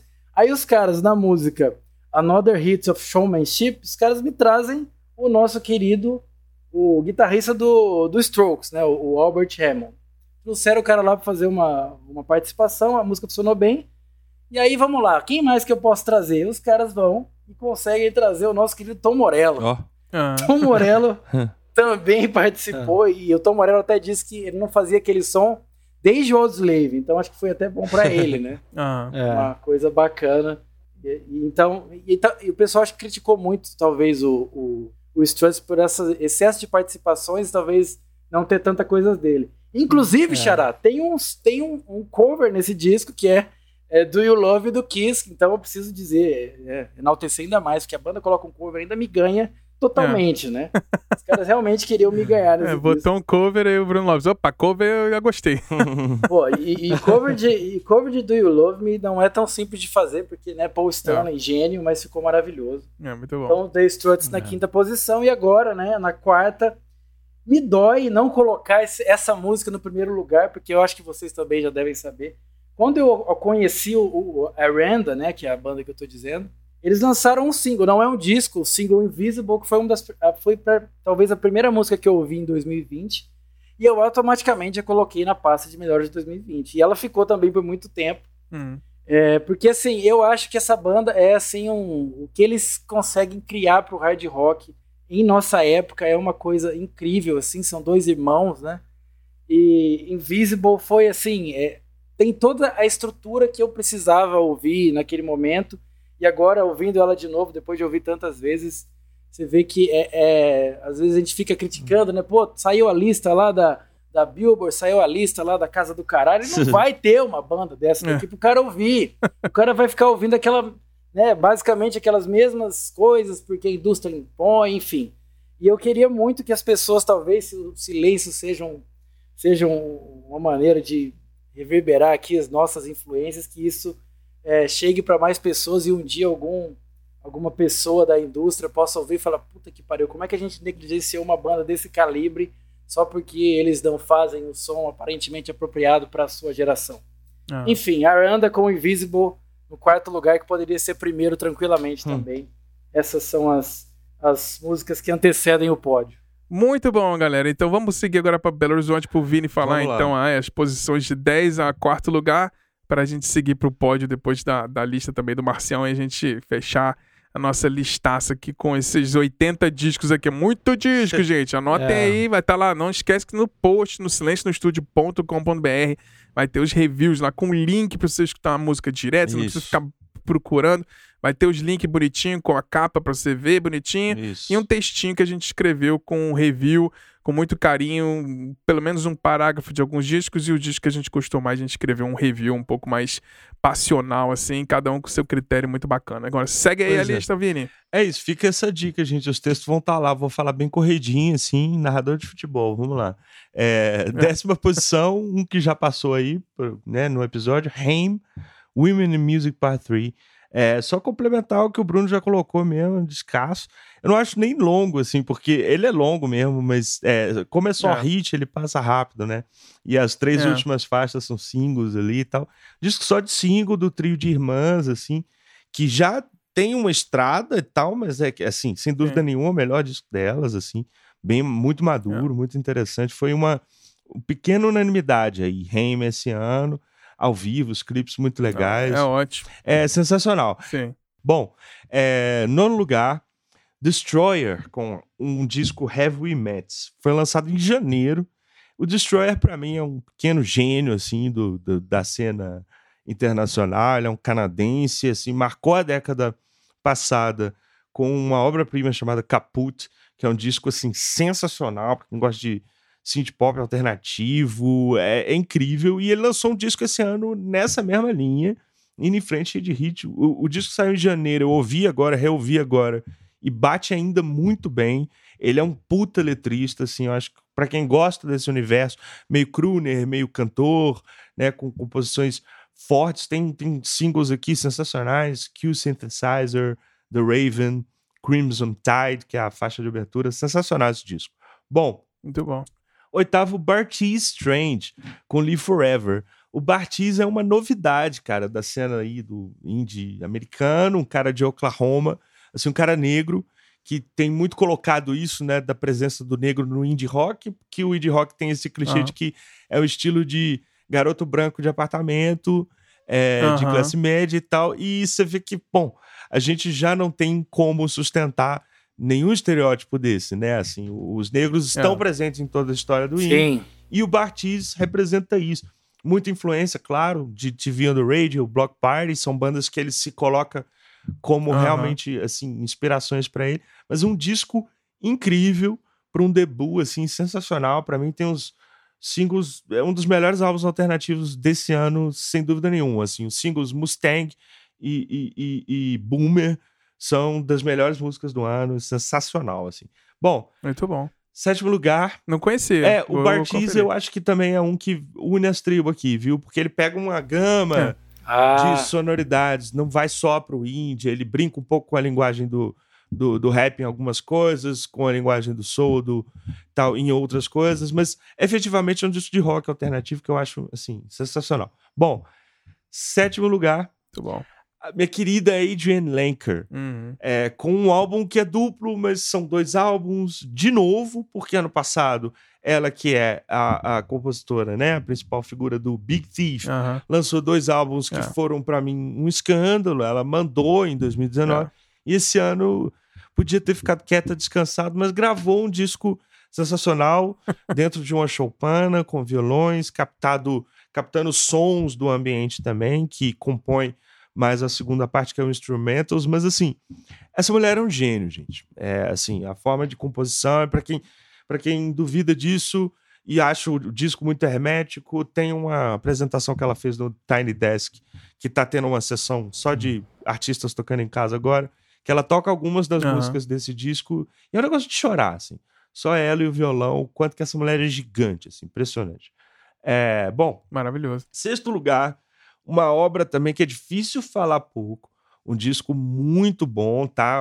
tá? Outra pequena unanimidade aí das listas maiores, que é o Moses Sumney, com o disco Grey. É, assim, é, eu, eu vou até. Corram para o site, leiam o meu texto. Eu escrevi também sobre esse disco para newsletter. É um disco muito complexo, é um disco duplo também, que tem algumas. Uhum. Canções com letras muito densas, ele te coloca muito no universo intimista, assim. O disco tem algumas parcerias importantíssimas, assim, Cut Me, que é um single que tem é, produção do Daniel Lopatin, que lançou disco também esse ano como On Tricks Point Never, que é um cara que eu sempre ah. falo aqui também. Mas enfim, o Grey é uma obra Sim. para se analisar, assim, é um disco que é denso, é complexo, é um artista também negro, por coincidência, talvez ou não. É incrível, sensacional, sensacional. Muito eu bom. vou até falar pouco, pular para minha quinta posição, que é o Yves Tumor, com Heaven to a Tortured Mind. Disco, cara, esse disco é sensacional, porque ele tá no limiar entre essa coisa de que estão chamando de hyper pop e um lo-fi e é, meio que mistura tudo assim. Claro que quando ele vai mais pro pop, vem à mente o Prince, quando ele vai mais pro rock, vem à mente o TV the Radio. Para quem ouve a primeira faixa, por exemplo, Gospel for a New Century, isso vem muito claro, mas ele tem uma linguagem própria que eu acho que bebe desse desse experimental anos 90, Bjork, Massive Attack, é. um pouco de Beck, é um cara que bota isso tudo assim de uma forma muito nova. E é um disco que também, assim, eu reouvi agora e talvez ele merecesse estar até mais pra frente. Assim, eu ouvi pouco esse disco. Uhum. Infelizmente, esse ano foi tão loucura, né? Mas indicação, assim, muito veemente. Yves Tumor com Heaven for a Tortured Mind. Segundo disco só Olha. do cara. É, bom. Sensacional. Quarto lugar, é, para fechar assim essa rodada aqui, outro cara que já é um micro veterano, Mike Hadris, com o projeto dele Perfume Genius. Uhum. É, o disco chama Set My, My Heart on Fire Immediately. É. Que é um disco. Muito bom esse nome. é, é, o nome e as letras vão muito nessa linha. Ele já começa o disco falando Half of my whole life is gone. Assim. E aí, pá! Peraí, o cara tá falando isso com 30 e poucos anos, né? É uma carreira já uhum. consagrada para crítica, mas esse é de fato o melhor álbum dele. Só tem obra-prima, assim, Describe, Without You, Nothing at All, que vão mais pro, pro indie anos 2000, mas ele resgata uma coisa meio de cantor de big band, assim, anos 50, meio Roy Orbison, enfim, ele, ele tem um pouco uhum. essa estética do grande pop, assim, americano, uhum. e tem um single que chama On The Floor, que ele fala que foi inspirado em Cyndi Lauper, e quando você escuta, Cê, sabendo disso, você relaciona com, com Girls Just Wanna Have Fun da Cyndi Lauper, mas se eu não te falar isso, uh. você não percebe. É uma coisa que Sim. ele consegue reciclar muito bem as influências e as referências, né? E fazer um catálogo. Uh -huh. E eu acho um disco, disco perfeito. Esse disco é perfeito, assim. Maravilhoso. Outra recomendação muito veemente. Assim. Maravilhoso. Muito veemente. Sensacional. Acabei. Maravilhoso. É isso aí, muito bom.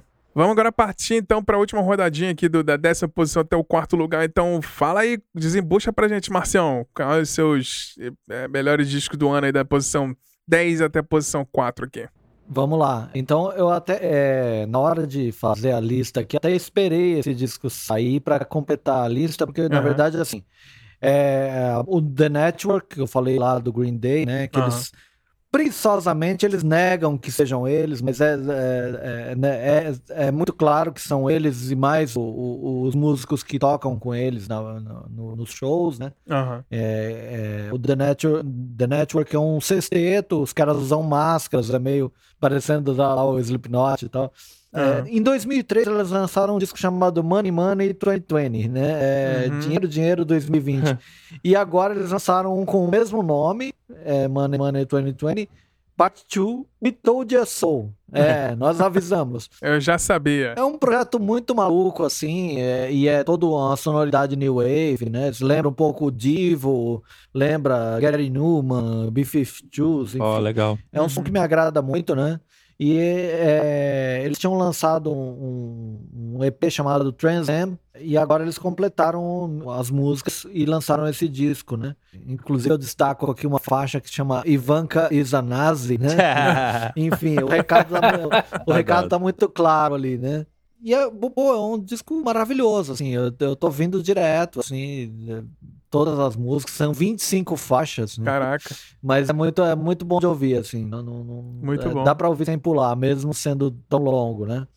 Em nono lugar, um cara chamado Guilherme Held, que talvez assim as pessoas não vão reconhecer, mas ele é um guitarrista, trabalhou com uma lista de artistas assim muito grande, né? Ele trabalhou com o Criolo, com a Tulipa Ruiz, Sara Marçal, lá o Catatal lá do, do Cidadão Instigado, enfim, o Jardim Macalé, olha, olha, olha a lista dos caras com quem esse cara trabalhou, né? Uhum. E ele, ele tem uma influência muito grande e do Lenny Gordon, né? Que é um cara respeitadíssimo aí na, na música, né? O cara que gravou as guitarras lá da Gal Costa, né? Da Fatal então.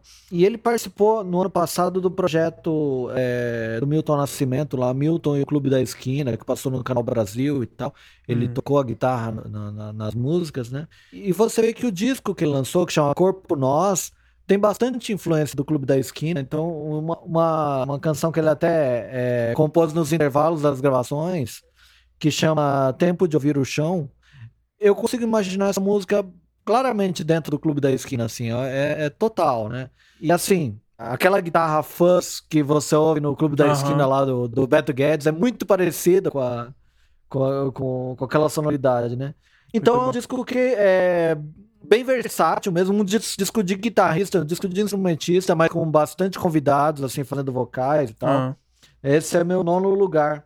Muito é, bom. Game Held. Massa. Né? Interessante. Em oitavo lugar, em oitavo lugar, acho que a coisa mais surpreendente da minha lista que é ah. uma banda chamada Hell Spirit Noir, que é grega, né? Uma banda grega. Uhum. Que é uma banda, assim, que começou fazendo black metal e tal, era um trio, né?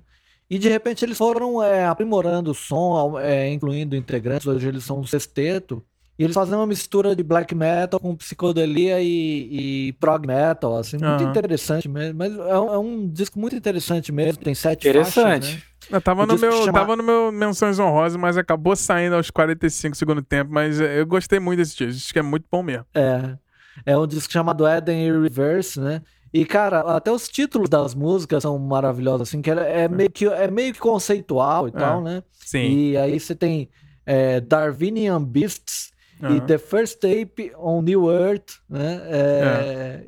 E, cara, eu tô fascinado, assim. É muito bom. Na Grécia tem muita isso, banda boa, galera não presta atenção, é. mas na Grécia tem muita banda de metal sensacional. É. é. É, impressionante ele tá na minha lista, porque uh, não é um tipo de som que eu ouça muito, ainda mais se você fala black metal, é uma coisa que eu não ouço mesmo, mas a mistura que eles fazem com o prog ah. é, é, fascinante, assim. Fascinante. Eu recomendo ouvir. É bem bom é, Em sétimo lugar, o Corner Shop, que é uma banda que eu não sabia que ainda existia, né?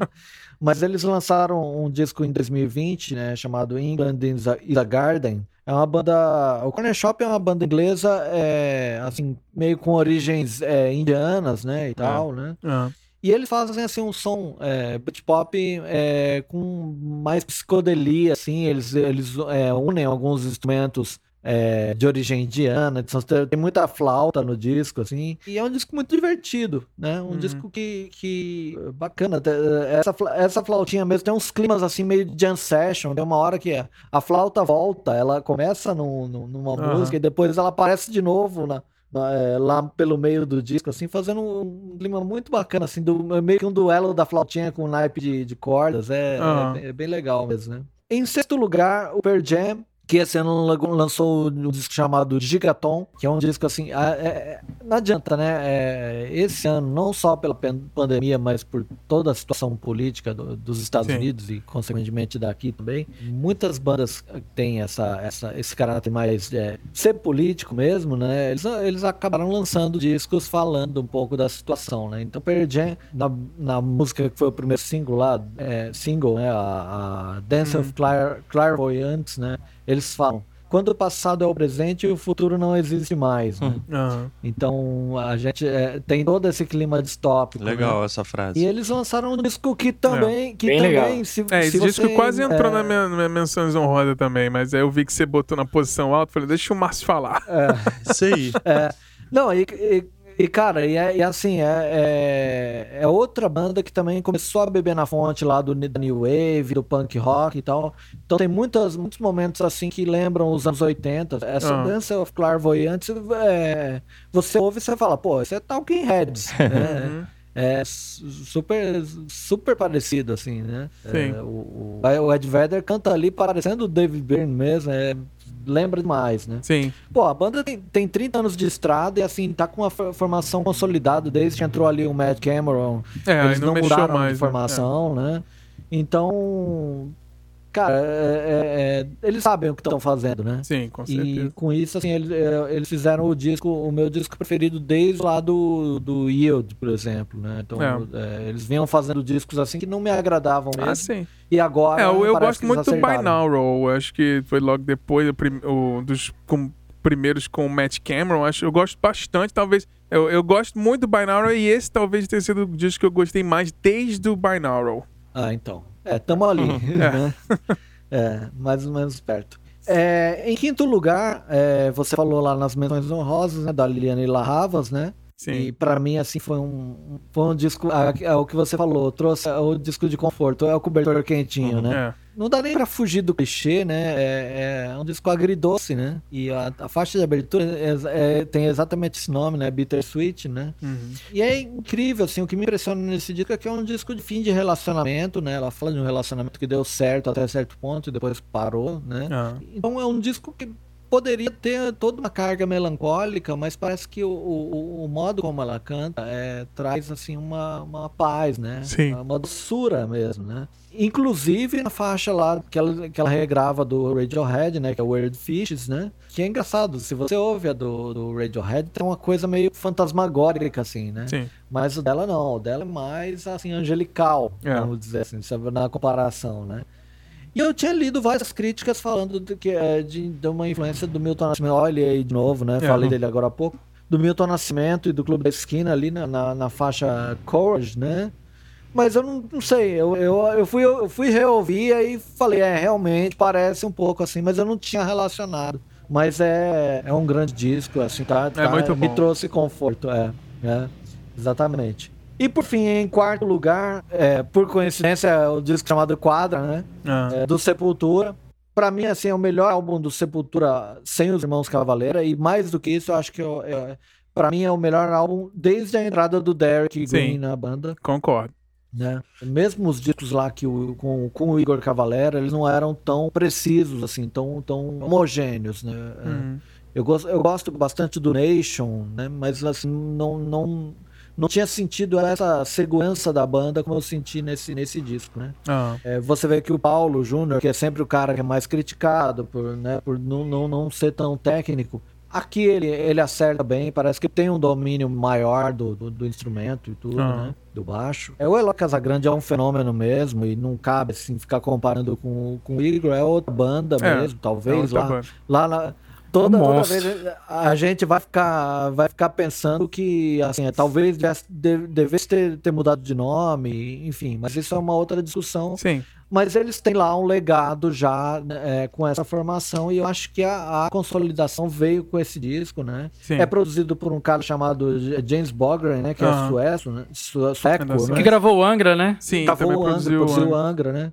É, Os brasileiros estão então, tudo produzindo com ele lá, porque o cara é um animal, é. ele é muito bom. É, então. Ele, é muito, cara, ele produziu ele trouxe, Catatônia, ele... produziu Opeth, o cara é um absurdo, assim. E o disco tem umas, é, ele tem umas divisões, né? São Sim. quatro blocos de três músicas, com cada, cada bloco tem um, uma sonoridade, assim. Então ele começa mais trash, depois no segundo bloco ele vai um pouco mais percussivo lá na onda do Roots e tal. Hum. Depois ele passa a uma coisa mais é, meio prog, assim, né? Uhum. Que eles já vinham fazendo lá no Machine Messiah, né? Sim. E finaliza com umas músicas mais cadenciadas, que é um, é um pouquinho, assim, que me, me agrada um pouco mais, né? Uhum. E me impressiona também, assim, a versatilidade do Derek nos vocais, né? É. é um cara que, assim, ele canta gutural naturalmente, porque tem aquele vozeirão mesmo, e ele consegue fazer coisas melódicas quando ele quer fazer, quando ele precisa, então. Uhum. Então, assim, é, é aquilo que eu falei. Se é questionável a banda ter seguido com o mesmo nome, é inquestionável que assim que eles já construíram algum legado. É. Então, é,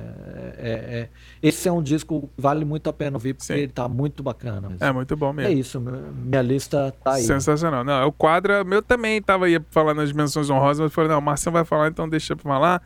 Não vamos entrar uhum. em polêmica aqui, comparar a banda com isso, com aquilo, não sei o que. Pra mim, é... são duas bandas diferentes com o mesmo nome. Sim e ter que ouvir de, de jeitos diferentes. É, o Sepultura sem os, os Irmãos Cavaleiro é, é outra banda, só tem o mesmo é nome, então banda. tem que comparar. É. E é um disco muito bom mesmo. Eu acho que é, é parece um disco assim. A primeira parte que o Marcião comentou, né, que é o primeiro texto mais trash metal, tranquilamente poderia ser uma banda da Bay Area, assim, do, do trash metal é. bem tradicional. Quando você pensa em Metallica, Megadeth, é Exodus, Testament tá muito uhum. nessa onda para quem gosta de Testament, Exodus, é, o thrash metal mais tradicional. A primeira parte do quadro é impecável. A segunda parte, mais percussiva, eu acho bacana também. A terceira parte que te agradou mais é a parte que eu acho que perde para mim, assim. Eu acho que tava mais legal é. quando tava mais pesado. Mas é porque eu sou um pouco mais metaleiro que você.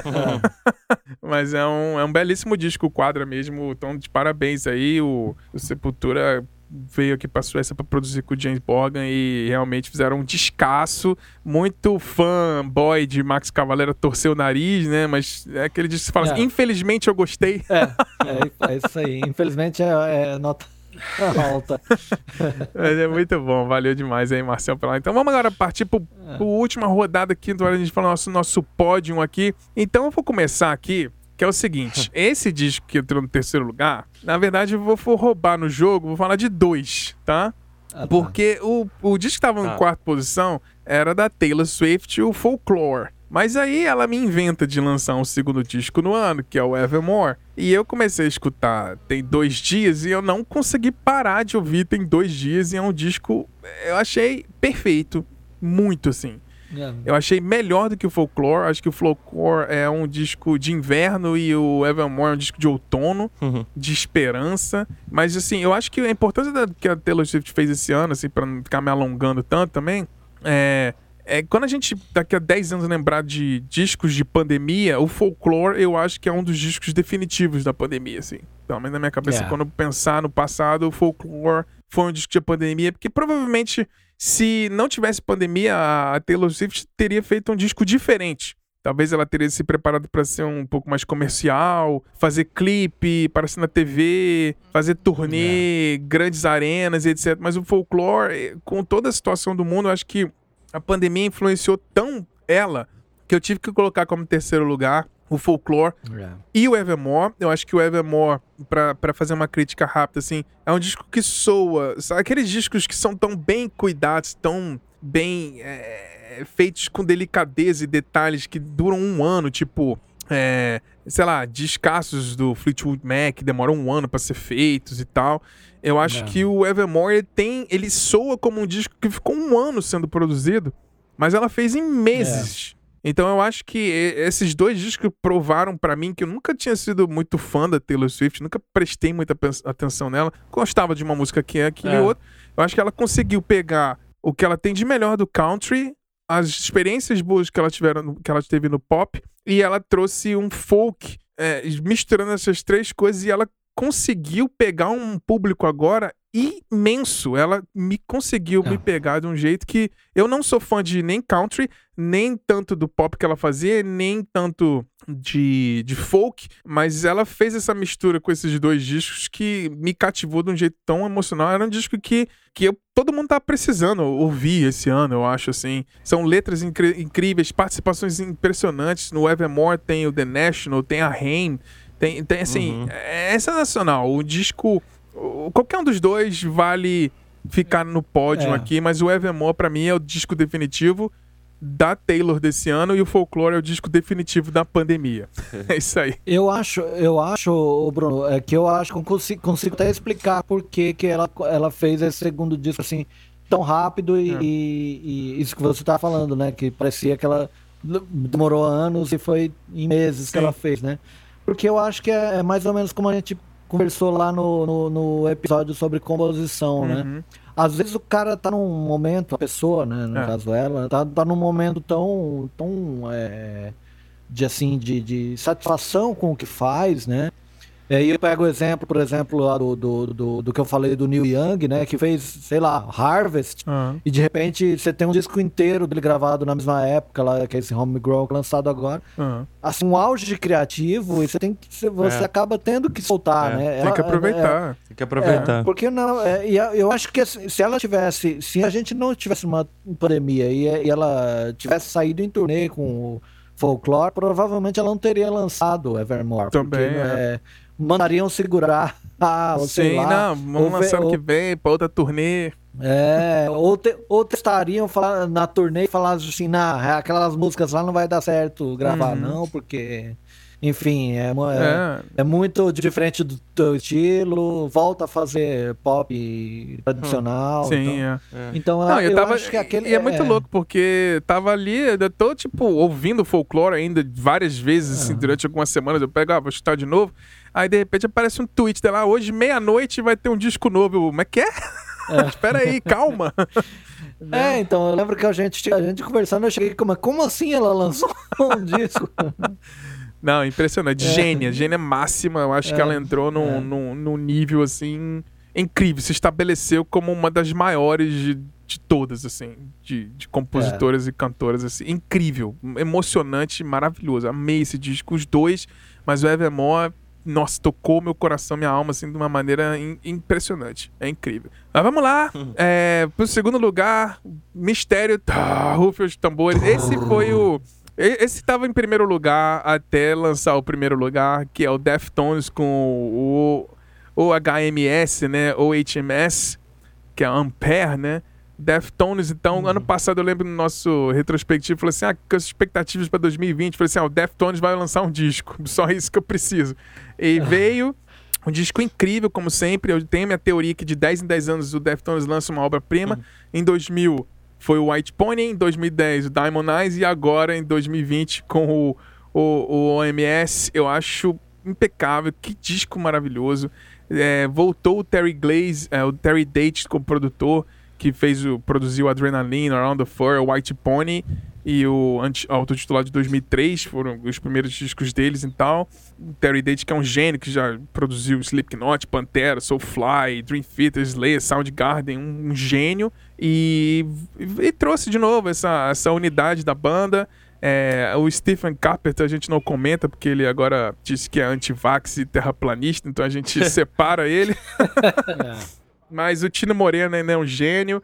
A, a, banda faz aquele som sexy, como sempre, pesado, espacial, melancólico, que o Deftones que emociona todo mundo. Quem gosta do White Pony, com certeza o OMS vai emocionar. E eu tenho certeza que a geração que tatuou o White Pony, né, aquele cavalinho da capa, em alguns anos vai tatuar os olhos chorando que tem na capa do, desse disco aqui. Ah. Tenho certeza que os fãs de Deftones ficaram bem felizes.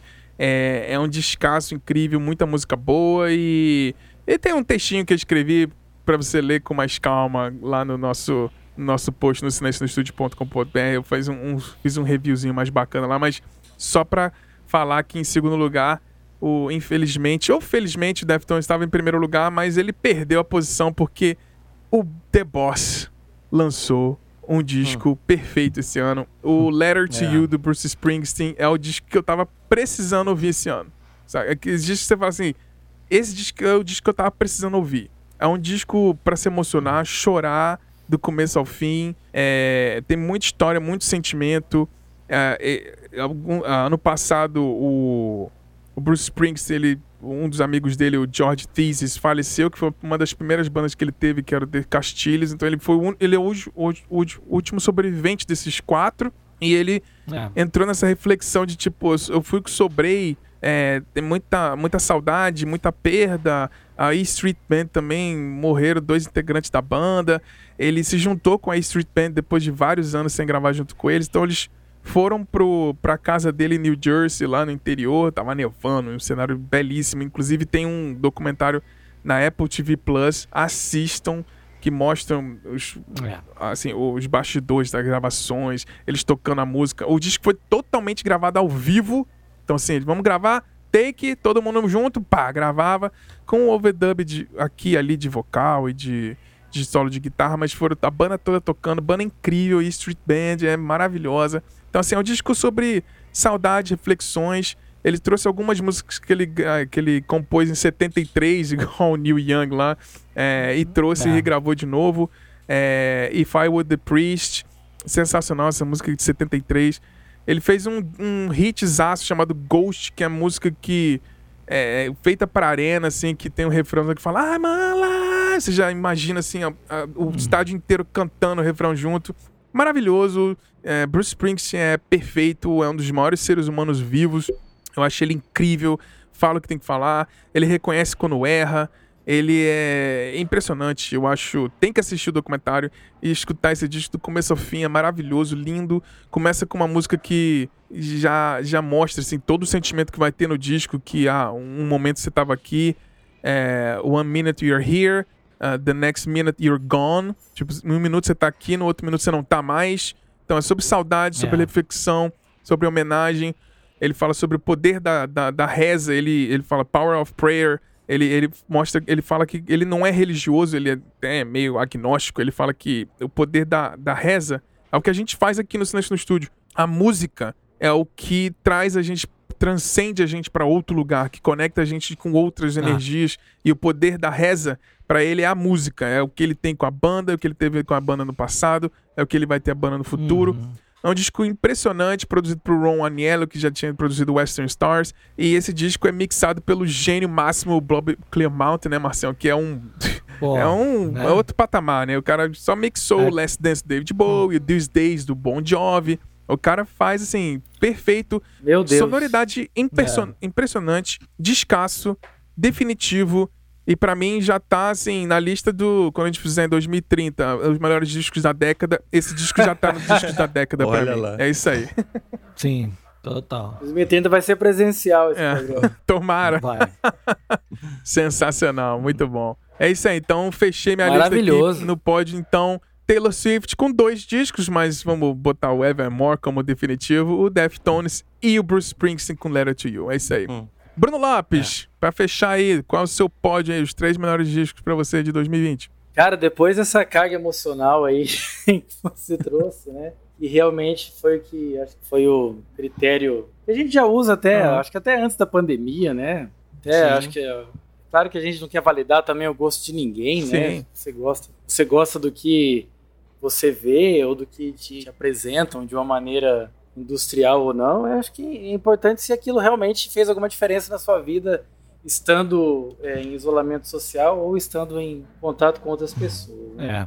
É. é. o meu terceiro lugar, ele é assim, ele surgiu há pouco tempo, né? E mais do que é, ser uma banda de, de hard melodic rock nova tal, é, essa banda ela se chama Wait for Monday, né? E o disco também se chama Wait for Monday. E é engraçado que, eu não sei, quando a gente começa a pensar em pandemia, eu vejo que a gente parou de ficar pensando em fim de semana e começou a pensar em semana, sabe? Começou uhum. a pensar em é. segunda-feira, começou a pensar em coisas que a gente odiava. Uhum. Porque segunda-feira, uhum. né, o Monday, as coisas remetem é, a, teoricamente, círculos que são normais, né? Ou procedimentos ou protocolos de vida que correspondem a algo que a gente faça com uma Sim. frequência, né? E vejo que muita gente está querendo, acho que está waiting for Monday, né? Então, só que esse, eu não tive esse raciocínio na hora, né? depois eu comecei a pensar. E, e esse disco, né, me impressionou muito, porque também trouxe uma coisa que meio que carrega as grandes bandas, não só de hard rock, mas de rock, né? Que é aquele lance da força de guitarrista e vocalista, né, Xará? Uhum. Que a gente uhum. sempre fala, né? A gente tem Bon Jovi, Rich Sambora, é, Steve Tyler, Joey Perry, enfim, essas. Robert Plant esse, É, esses é. gênios, né, que se juntam e, e constroem grandes coisas. E aqui a gente tem, né, com todas as proporções guardadas, eu acho que é nesse momento, a gente tem a união de dois caras que fizeram isso e fazem isso, né, que é o, que é o Rudy Cardenas e o August Zadra. Esse Rudy Cardenas, que é o vocalista, ele foi um, um desses caras que participou dos American Idols da vida, uhum. sabe? Ele participou em 2007, né, chegou nas finais lá e por algum jurado que deve ter provavelmente algum distúrbio que ainda não foi né, diagnosticado, ele não colocou a pessoa como vencedor, mas você sabe o que eu penso sobre reality é. show. Eu acho que ninguém tem o poder de dizer que tal pessoa é melhor que o outro. Então, enfim, não dá pra gente, não dá pra gente colocar isso como parâmetro. Mas ele participou disso aí em 2007. E aí o Jeff Scott Soto agora, né? O Jeff Scott Soto, o gênio máximo né, da música, eu sempre falo aqui. Descobriu os caras, deu um toque lá pro pessoal da Frontiers Music, né? Que é um, pessoal que grava muito esse, esse estilo, né, Eles gravam bastante hard rock, buzz nesse sentido. Deu um toque pros caras e os caras foram e gravaram esse disco. Que para mim, assim, é, da, da primeira à última música, ele é ele é perfeito, sabe? Ele traz esse lance de não só de, de refrão marcante, né, de ter aquele lance de balada que a gente sempre espera, mas é uma é uma, um, um refresco assim, uhum. uma coisa que eu já trouxe outras bandas de hard rock aqui na lista, mas ela tá aqui justamente por essa por carregar tudo isso, né, que a gente espera, mas com esse frescor assim de, de moderno, mas por resgatar também esse lance de né, de ter vocalista e guitarrista é, extremamente geniais assim, extremamente virtuosos, mas que trabalham pe pela música uhum. e também por essa reflexão de, né, do, do Wait for Monday, que eu acho que a gente está esperando desesperadamente por uma segunda, por uma terça, né, por uma é. semana. É, o que, famoso que... segunda-feira eu começo. É. é. Segunda-feira eu paro de fumar, segunda-feira eu começo a é. dieta. É. É. Invariavelmente as pessoas estão vão começar, né? Elas precisam começar. É. Eu acho que talvez talvez 2020 tenha sido, sabe, um grande dezembro, que você fica pensando é. em tudo que vai ter no outro Boa, ano. Foi é. assim o ano inteiro, né? É, é eu acho que 2020 é. foi um dezembro gigante que a gente precisa tá desesperadamente. Janeiro, é. né, para um janeiro talvez que seja gigante também. Sim, várias janeiro promessas tem muito, tudo. É, várias promessas tal, que, que não acabam no dia 2, que não acabem no dia 2, né? Que continuem é. para fevereiro, março. É. Muito bom. É, e essa foi a, a, posição número 3. Em segundo lugar, assim, é, é, eu falo de músicas que nos fizeram chorar em algum momento. E quando eu ouvi, né, esse, essa banda, né, que é o Room Experience, com o disco Another Time and Place, eu já fiquei um pouco puto, porque a banda já existia há algum tempo e eu não conhecia. Né? Eu falei, como, como que eu não conhecia uma banda que tem como vocalista o David Reedman, né, que é um dos vocalistas que eu mais gosto, que é um cara uhum. que fez história no Pink, Pink Queen 69, né? Pra, uhum. Depois para substituir o Andy Davis. E, e aí depois eu fui descobrir, né? A banda Room Spirits é uma banda, é um projeto de estúdio, né? Não é uma banda que você vai ver os caras excursionando, né? Uhum. Mas é impressionante, assim, o, o, o, trabalho desse cara que é o, o italiano, né? o Gianluca Firmo, que ele juntou ali os músicos, né? Trouxe o, o, o David Weedman para ser o vocalista. E assim, a, a composição de canções que os caras trazem para 2020, uma temática que anda dos anos 70 para os anos 80, para os anos 90, é, em nosso tempo é, é brilhante. Assim. Eu falo que quando eu ouvi, é, é aquele tipo de som que se você pegar o Bon Jovi, o Bon Jovi e o Europe, os dois iam olhar e falar puta que pariu, a gente precisa gravar cover disso e lançar é. como se fosse a gente. É. Porque é, sabe, é, é, impressionante, assim, eu fico, é, eu acho que a beleza da vida é quando a gente ainda é, consegue carregar a capacidade de se impressionar com alguma obra, né? E, e eu uhum. acho que é isso que, que vale a pena. Então, o Room Experience, é, talvez por esse nome, né? Room Experience, realmente foi uma experiência uhum. é, que eu tive aqui na sala, né? Uhum. E, e a Nora, eu, eu falo que eu não sei se as coisas se remetem de propósito, de propósito ou não, mas o nome do disco é Another Time and Place, sabe? É, a gente também quer estar em outro tempo, a gente quer estar em outro é. lugar. Então, é, você vê, a gente tem uma experiência na sala com músicas que a gente gosta, que estão sendo é, executadas em 2020 com uma sonoridade um pouco mais atrás. Uhum. Talvez necessariamente nos levem para outro tempo, para outro lugar, Sim. e eu acho que a gente precisava muito disso. É, é o que o pop fez com a disco music, né? O sim, hard sim. tá fazendo, né? Sim. Pegando essas coisas do, dos anos 80 e 90 trazendo de volta, né? Perfeito, Xará. Esse que você falou do, do, que o pop fez com o disco music é perfeito, que a gente sempre fala, né? Música pop, o que é música pop? É uma música disco, é uma música dançante. Não, é sensacional. Acho que excelente a leitura, assim. E foi a, a, a banda que, que me fez, assim, é, realmente ter mais reflexões do que eu já estava tendo. É, então, adorei, é maravilhoso, né? É uma banda que a gente não vai ver ao vivo, provavelmente, porque é um projeto, mas uhum. vai estar tá aqui sempre ao vivo tocando aqui em casa, espero que na casa de outras é. pessoas também. Muito bom. E aí, amigos? Aí, em primeiro lugar, aí. Vamos lá, rufa cora... os tambores. Coração não aguenta, né? Porque eu lembro que quando esse disco sai. A primeira vez que eu vi essa mulher cantar, né, a Dona hum. Misson, né? Já falei dela aqui. Ela é assim. Eu, eu não sei como que o pessoal não falou dela. O pessoal fala muito de Lady Gaga, fala de Taylor Swift, fala de enfim, uhum. dessas cantoras que todo mundo conhece, eu não sei como que essa mulher ainda não está figurando né, entre as grandes vozes femininas dessa geração, uhum. porque ela é simplesmente impecável. Assim, tudo que ela faz, uhum. sabe? É, é, aquela pessoa que você vê ao vivo, ela, ela, ela não interessa se ela vai estar tá rouca no outro dia. Ela vai entregar simplesmente tudo que ela tiver ali e beleza, sabe? Quem tá ali vai aproveitar o máximo dela. E se no outro show a pessoa que estiver ali vendo que ela tá cantando rouca, ela vai saber, puta, ela entregou tudo no show anterior e tá entregando o máximo agora e não interessa, sabe? E o Lighter, Muito né, bom. que é esse disco, é impressionante que a primeira música que eu ouvi foi Hurt By You, que é um, que é um single que tá nesse disco, e é uma, uma versão só com voz e piano, e é assim, é emocionante, né? É emocionante porque quando você ouve Hurt By You, a gente tá, tá sendo, a gente tá sendo machucado esse ano, a gente foi machucado por várias coisas, Sim. né? No caso a gente foi machucado por uma pandemia e tal, mas no caso dela, é, ela tá falando de relacionamento, mas é uma coisa mais abrangente. Então, ouvindo ela cantar Hurt by You, eu já falei, caralho, você machucado 365 dias desse ano, e ela já começou dando um spoiler, né, disso. É. E assim, esse, esse disco é disparado, assim, quando ele saiu, que eu mais ouvi, né, eu fico até, é até difícil de falar desse disco, porque é, é uma artista que quando eu ouvi a primeira vez, eu já senti que tinha alguma coisa diferente, né, da, das coisas que, que eu estava ouvindo e agora com esse lançamento que eu esperei tanto, parece que aquilo se concretizou, uhum. né? É uma coisa que realmente me pegou bastante, né? O que, que eu posso falar? É, uma coisa que é legal a gente dizer também, Xará, a gente falou aqui, mas é que tudo que a gente está falando aqui, a gente vai ter um texto lá no site, né, que a gente Sim. vai lançar, então vai estar tá ali explicadinho, todo mundo falando mais ou menos o que estava sentindo. Uhum. Né? Aqui a gente já está dando um lance mais emocional, mas ali vocês vão poder ver até um pouco uma coisa mais técnica e também emocional do que a gente está falando. Mas o que eu tenho para falar Sim. da Ana Missal é isso, né? Uma, uma coisa que uma pessoa que me impressionou, que ela tem uma voz rouca ali, né? Que é praticamente um instrumento próprio, né? Ela, se ela cantar sozinha, sem instrumento nenhum, já é emocionante. E, e é isso. É, é, é, engraçado. Eu tive tanto para falar sobre os outros e no primeiro eu às vezes não tenho que falar porque eu acho que tem que ser ouvido.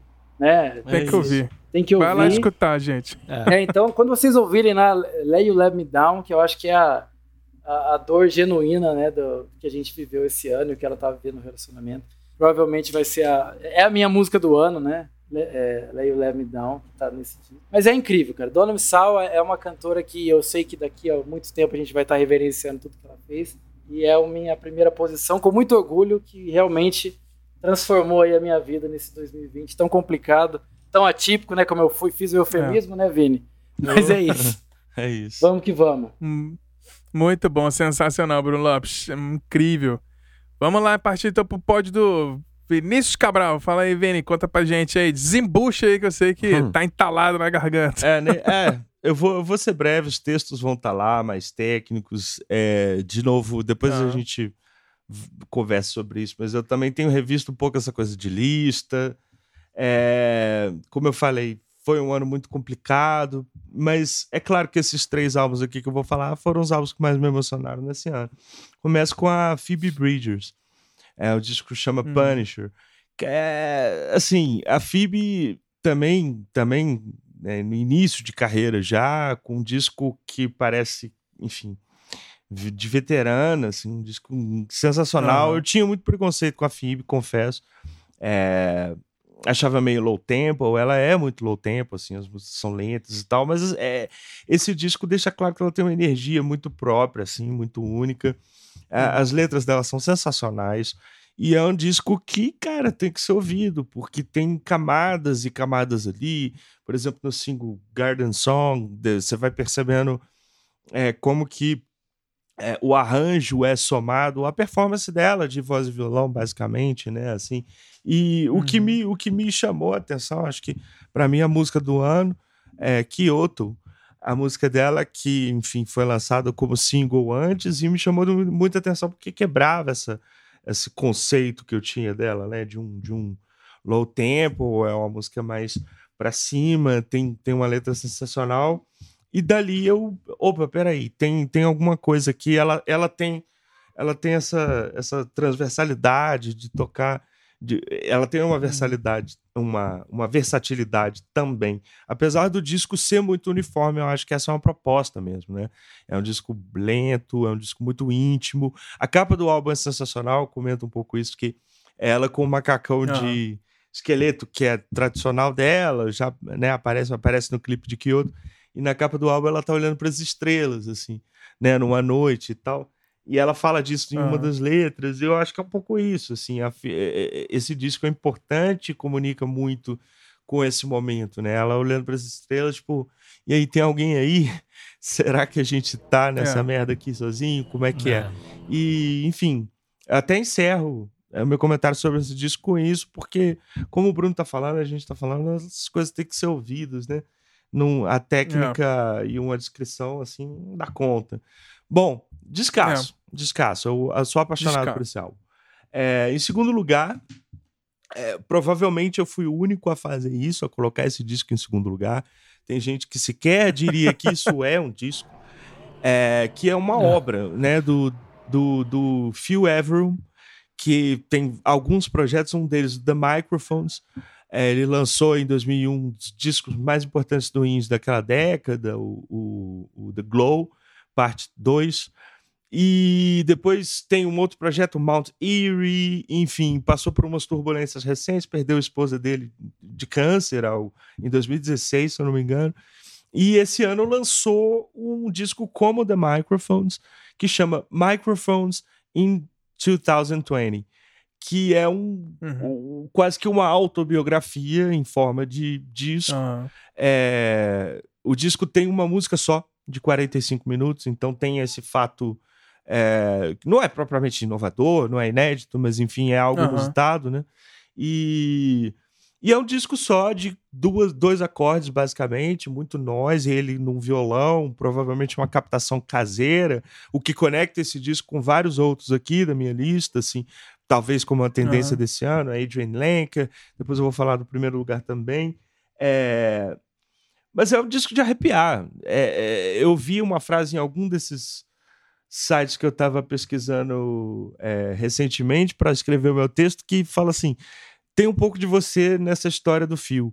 Com certeza, assim. Ele, ele comunica e vai contando essa história da adolescência, uhum. de como quando ele tinha 21 anos, que ele lançou o disco mais famoso dele, até hoje que ele tá com 43. E, e, e, uhum. e nesse relato tão pessoal, tão biográfico, há coisas ali que são muito imersivas para qualquer um, assim, sabe? Ainda mais para quem tá nesse universo do indie né, do lo-fi e tal.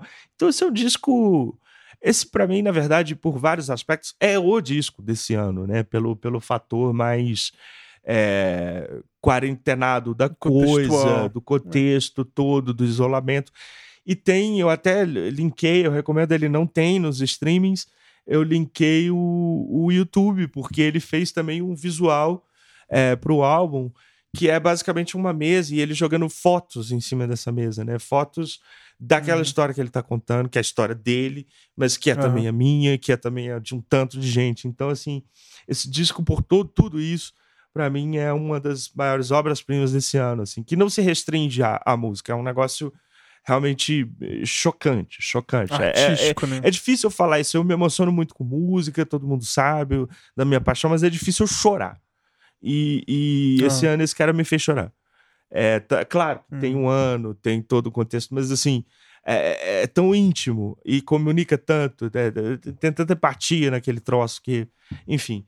The Microphones in 2020, ah, o meu segundo lugar aí. Sim. Agora, pro primeiro lugar. Muito bom.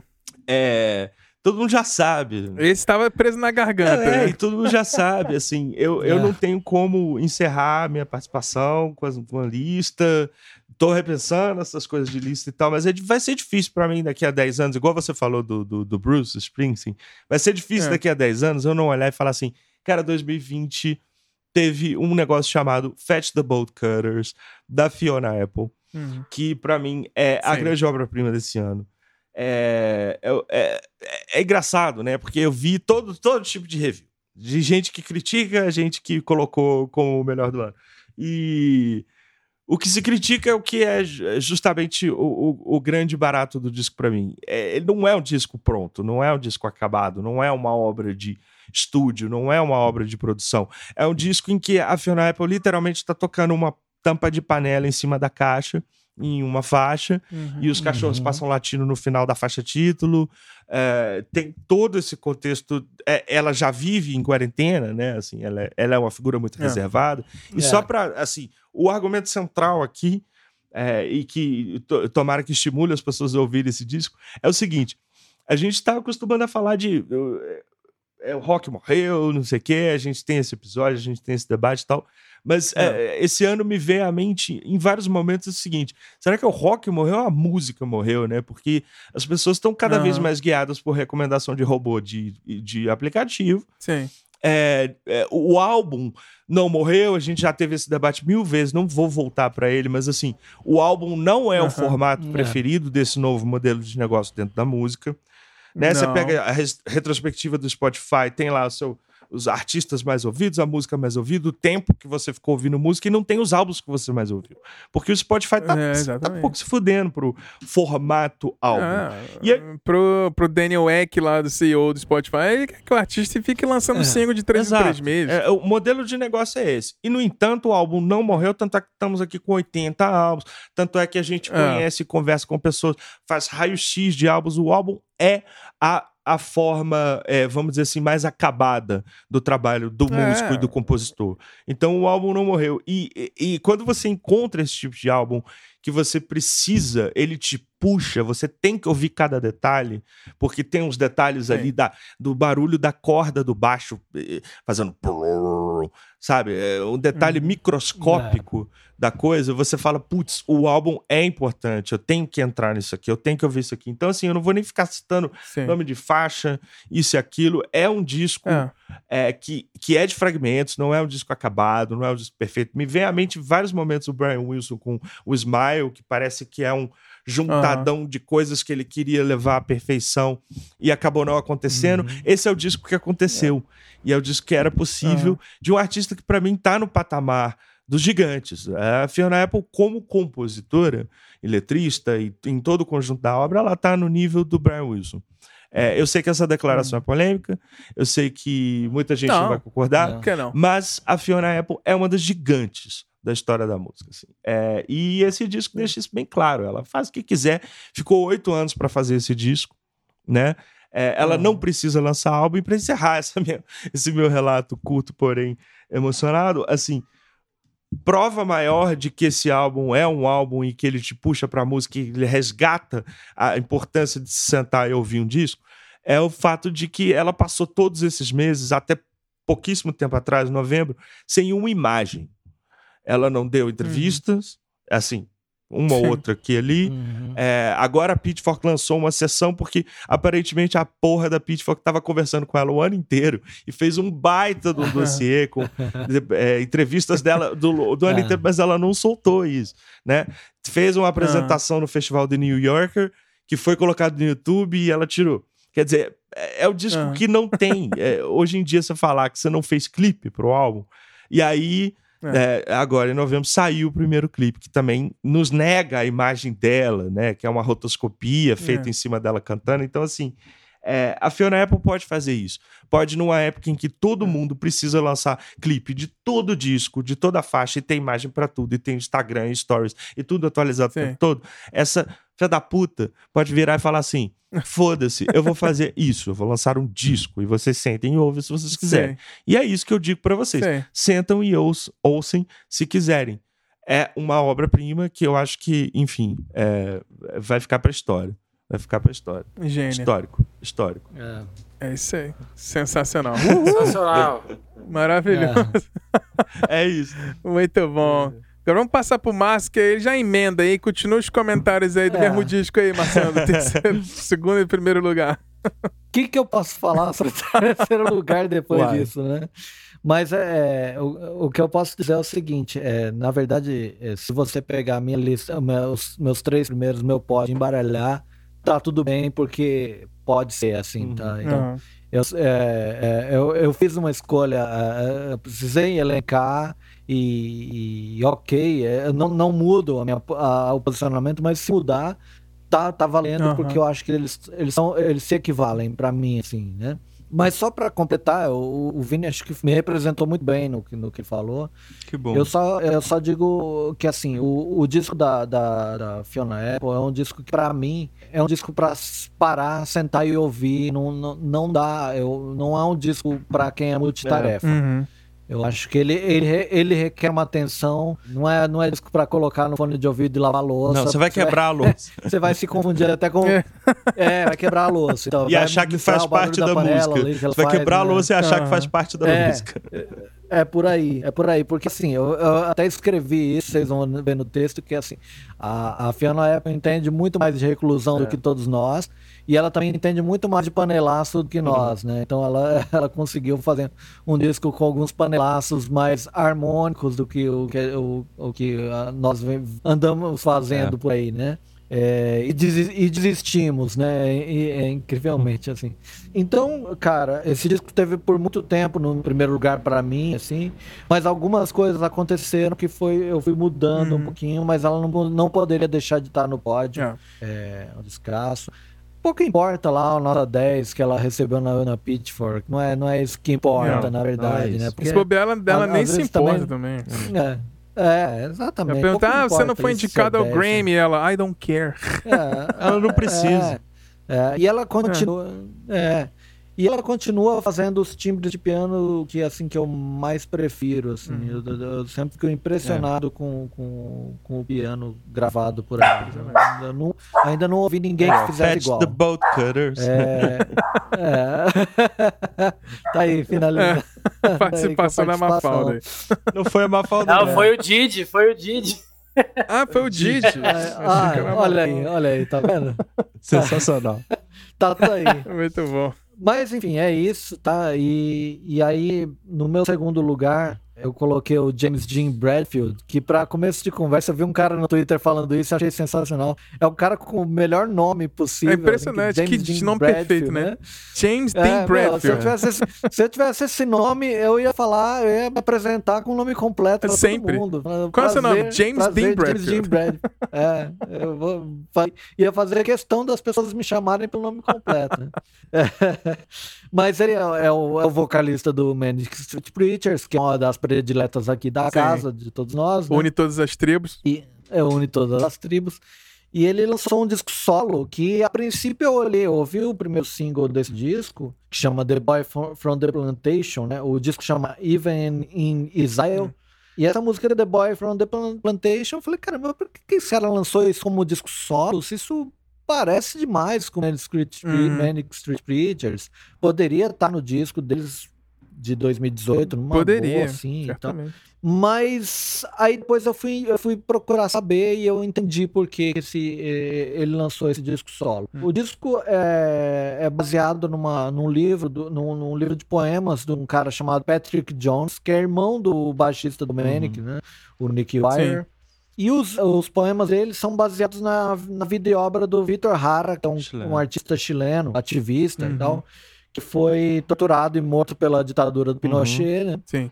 E aí o disco, não, aí esse disco cresceu para mim, assim, aí eu fui ouvir e realmente é, é, é, é um fenômeno. Cara, assim, que é disco um, bom, é, um disco... é, muito bom. Você passou essa bom. dica, Marcel, eu demorei pra ouvir, mas quando eu ouvi, eu falei, Caraca, por que, que eu não tinha escutado isso antes? É. é. muito, muito, muito bom. Eu acho que talvez você é. comentou, acho que, a questão é que o Manic Street Preachers, quem escreve as letras é o Nick Wire, né? De é. repente o James é. Tim Bradfield, tem que falar o nome completo dele, porque é um nome perfeito, ele queria é. lançar um disco é. solo para ele poder escrever, né? Porque o Nick Wire escreve quase tudo no Manic Street Preachers, né? É, e não, na, na verdade não sei muito disso, porque assim, porque ele escreveu as letras baseado no livro do, do irmão, irmão, do, do Nick, Nick Wire. Então tá, tá ali, então tá ali tudo em casa, é. né? Mas, mas é, e tem alguns te os temas instrumentais uhum. também. Ele gravou uma, uma música do Vitor Hara uhum, mesmo, né? uhum. né? E assim, é, tem um clima, todo um clima assim, que poderia ser é, é uma, uma trilha sonora de um documentário sobre o Vitor Hara, né? É, esse disco para mim, assim, de, de, de, um momento que ele, eu achava que ele não era necessário, ele passou a ser indispensável porque é um, é um, é um disco fantástico, é fantástico. mesmo. Então ele, ele merece aqui pegar o segundo Legal, lugar. Muito bom, muito bom. Agora, eu fiquei, eu fiquei feliz de não lugar, ter colocado é. a minha menção em rosa, porque eu sabia que estava na posição na sua. Hum. Mas bota é, aí que estaria nas minhas dimensões honrosas com certeza. Discão mesmo. Descasso, descasso. E aí, vamos pro primeiro lugar, né? Eu acho que, até ouvindo aqui a gente gravando, eh, você, uh, o seu relato sobre o, o Bruce Springsteen me lembrou muito assim o que eu é, gostaria de relatar sobre esse disco do uhum. Bob Mood, né? É, Blue Hearts. Uhum. Bob Mood é um cara fantástico que simplesmente ele fundou duas grandes bandas do, do, do, do indie hardcore, uhum. né? Que é o, o Husker Du e depois o uhum. Sugar, né? Dois trios, uhum. né? É um cara, é, é, é assim, é, é Importantíssimo. O, o, papel dele na, na, na, na é, é, fundamental, assim, na história da hardcore e do, e do mais melódico, assim, tudo. É, o Husker Du é basicamente o proto-emocore, né? Sim. E ele tá aí, um veterano tal, e, né, e, e lançou agora esse disco Blue Hearts, né? Cara, é, é, impressionante você ler sobre, sobre o Bob Mood, né? Porque ele mora na, na, na Califórnia ele dizia que ele abria, abria a janela e via o céu cor de laranja, uhum. porque por causa das, da, né, da, da, dos incêndios que sim, vinham sim. ocorrendo, né? Então ele, o, o, o, disco, a primeira frase do disco é a costa esquerda está coberta de cinzas e chamas, uhum. né? Forte. Então, o, os incêndios florestais é, é, influenciaram muito assim a, a, escrita desse disco, né? E outra coisa que influenciou demais é assim os Estados Unidos de Donald, Donald Trump, Sim. que para ele, ele lembra muito os Estados Unidos de Ronald Sim. Reagan, né? uhum. né? Que é na época que ele estava é, à frente do Husker Du e tal, e tudo que ele enfrentou naquela uhum. época, né? Sim. E até eu peguei aqui no, no texto, né, um, um, relato do Chris Novoselic do, do Nirvana, né, uhum. que falou que assim, o Nevermind, o Nevermind do Nirvana não tem nenhuma novidade. Tudo que nós fizemos já tinha sido feito antes Sim. pelo Husker ah. É, e é verdade. Então, o tamanho desse cara, né, é. né, é verdade, exatamente, é verdade. E, e, mais do que isso, né, é importante frisar que é o seguinte, o, o Bob Mood é, é homossexual, né, e viveu toda a carreira dele no meio que era predominantemente masculino e heteronormativo, que era o hardcore, né? E assim, e assim ele ele conseguiu é, sobreviver nesse meio com a duras penas e tal. E ele ainda fez é, uma coisa que foi assim, colocar letras pessoais no, no, no, é, no, na sonoridade punk, né? Não é o primeiro que fez isso, mas ele assim, ele foi um dos, dos maiores que fez isso. E aí, por conta, por conta disso, ele foi, é, é, ele foi muito influente na, na cena M-Core, né? E o Blue Hearts, cara, eu ouço esse disco e eu vi ontem de novo, pra, antes de gravar o episódio. Ele, assim, poderia muito bem ser um disco do Husker Du. É, é muito aquilo mesmo, assim. O cara tá em plena forma. E, e ele lamenta muito que tá enfrentando os mesmos problemas dos anos 80 e ele diz isso claramente na, na, uhum nas letras, né? Então você pega uma letra em especial, que é a American Crisis, né? Ele fala que nunca pensei que veria essa merda de novo. Chegar à maioridade nos anos 80 já era ruim. É. Fomos marginalizados e demonizados. Eu vi muitos da minha geração é. morrerem, né? É. E de repente né, o cara tá enfrentando tudo isso é, 2020, em 2020, 30 anos depois. 40, né? 40 anos, é, 30, é. quase 40 anos é. depois, o cara tá aí de novo enfrentando a mesma, a mesma situação, Sim. né? Mas ao mesmo tempo ele dá, ele dá uma, um fio de esperança pra gente, que ele diz que Blue Hearts foi escrito como um aviso terrível, mas será uma celebração louca se chegarmos ao, ao outro lado. Chegaremos. Né? Então, eu, chegaremos. Assim, é, chegaremos, chegaremos com certeza. E eu acho que assim, é, é foi, foi essa, essa esperança que me fez escolher ele como disco do ano. Muito assim. bom. Como eu disse, poderia muito bem embaralhar as três primeiras e qualquer um dos dois estaria representando muito bem a, as minhas escolhas, mas é isso. É, é Bob Mood, é James Dean Bradfield e Fiona Apple. Minhas três escolhas. Boa. Perfeito, sem defeitos. Uhum. Muito bom. Sensacional. É. Muito bom, galera. Isso aí, fechamos aqui o nossa lista com é, é pouco menos de 80, né? Porque alguns discos se repetiram, mas tem bastante disco aí pra vocês ouvirem. Muito bom. É. Agora vamos partir pra gente conversar aqui uns cinco minutinhos antes de fechar aqui. Tem. E o que, que, vocês acharam assim da, da, da, música no geral do ano? Assim, eu sei que o Vini ligou antes de fazer um, um relato sobre a música brasileira de uma maneira diferenciada. O que você achou que. O, a gente viu que a nossa lista tem bastante nomes internacionais, a gente citou muitos é, lançamentos de pandemia e tal. Como é que foi no Brasil? Como é que foi esse negócio? Como é que foi 2020 pro Brasil no ano, assim? O que, que você tem de alguns discos para indicar, Vini? Ou Márcia, tem alguma coisa para comentar? Bruno Lopes? Como é que... Só pra gente terminar aqui o nosso episódio com um micro debatinho aqui antes da gente fechar. Cara, eu acho que o, que o, o Brasil, assim, é, é, esse ano definitivamente pela primeira vez e talvez daqui para frente siga cada vez mais profundamente assim. Não, não hackeio, não vou hackear. Eu acho que para mim é muito complicado. Não, não consigo fazer isso que o Márcio faz. Esse ano, até porque, sim, esse ano eu lancei dois discos, né? Então, assim, eu tô na cena, não quero essa concorrência. Acho que todo mundo aqui tem projeto também. É difícil pra gente, né, uhum. né? Fazer esse tipo de análise, assim. É, sem o distanciamento necessário, mas dá para perceber tendências, né? O Brasil esse ano teve alguns discos, né? É, assim, é, o amarelo do MC da tá dando o que falar. É, teve disco uhum. de veteranos também. É, teve, teve alguns. Mas a, a, eu vejo muito como ondas, né? Muito como tendências. Assim. Uhum. teve o Brega Funk como uma coisa forte aí que eu adoro particularmente, assim, o rap brasileiro uhum. tá cada vez melhor, o MC da ter lançado um álbum que tá tão, tão, né, in, assim, tão no hype, não é à toa, acho que tem toda uma cena underground que eu já venho falando há algum tempo, mas que também tá arrefecendo dessa história do trap especificamente, então isso é bacana entender que tá chegando aqui também, é, e o underground, né? A gente fica caçando bandas regionais, aquela história de apoia a cena local e tal. Agora, em geral, acho que 2020 teve algumas tendências, assim. É claro que não dá para falar do ano sem falar da quarentena, sem falar que foi um ano de álbuns intimistas e está presente em todas as uhum. nossas uhum. listas, né? É, da é. Taylor é. Swift uhum. ao, ao Phil Everon, a Fiona Apple, enfim, essa coisa do recolhimento, de discos mais caseiros. É, mas tem, tem, tem tendência, né? O New Metal, a gente cantou, vocês cantaram a bola com o episódio do New Metal. Teve um é. ressurgimento aí do New. Metal com a Rina Sawayama e com a Poppy, mas não só. Muita gente bebendo dessa fonte, do New Metal do Emo, como um revival, talvez, do, da primeira uhum. década dos 2000, né? É, a disco, como a gente já citou aqui. Esse ano, por exemplo, mas é foda, cara. E eu tô cada vez mais é, é, é, é em conflito por causa dessa questão de lista, porque a gente não ouve nem é, a superfície das coisas, né? Esse ano, por exemplo, não, teve, um, hum. teve um boom de jazz e que tá rolando já há algum tempo, assim, um boom de um, de um ah. novo jazz independente e tal, não sei o que, que eu ouvi pouquíssima coisa, mas que é fantástico, assim, eu não sou um cara muito do jazz, Sim. né? Mas então, se você vai vendo as ondas do que rolou, é impossível manter é, é, é não, não dá. dá pra ouvir tudo. Não, não dá é pra ouvir tudo. Então, acho que o que eu coloco é isso. As nossas listas são curatoriais, são pessoais, vão é. pro estilo que cada um tá mais confortável, mais familiarizado, assim.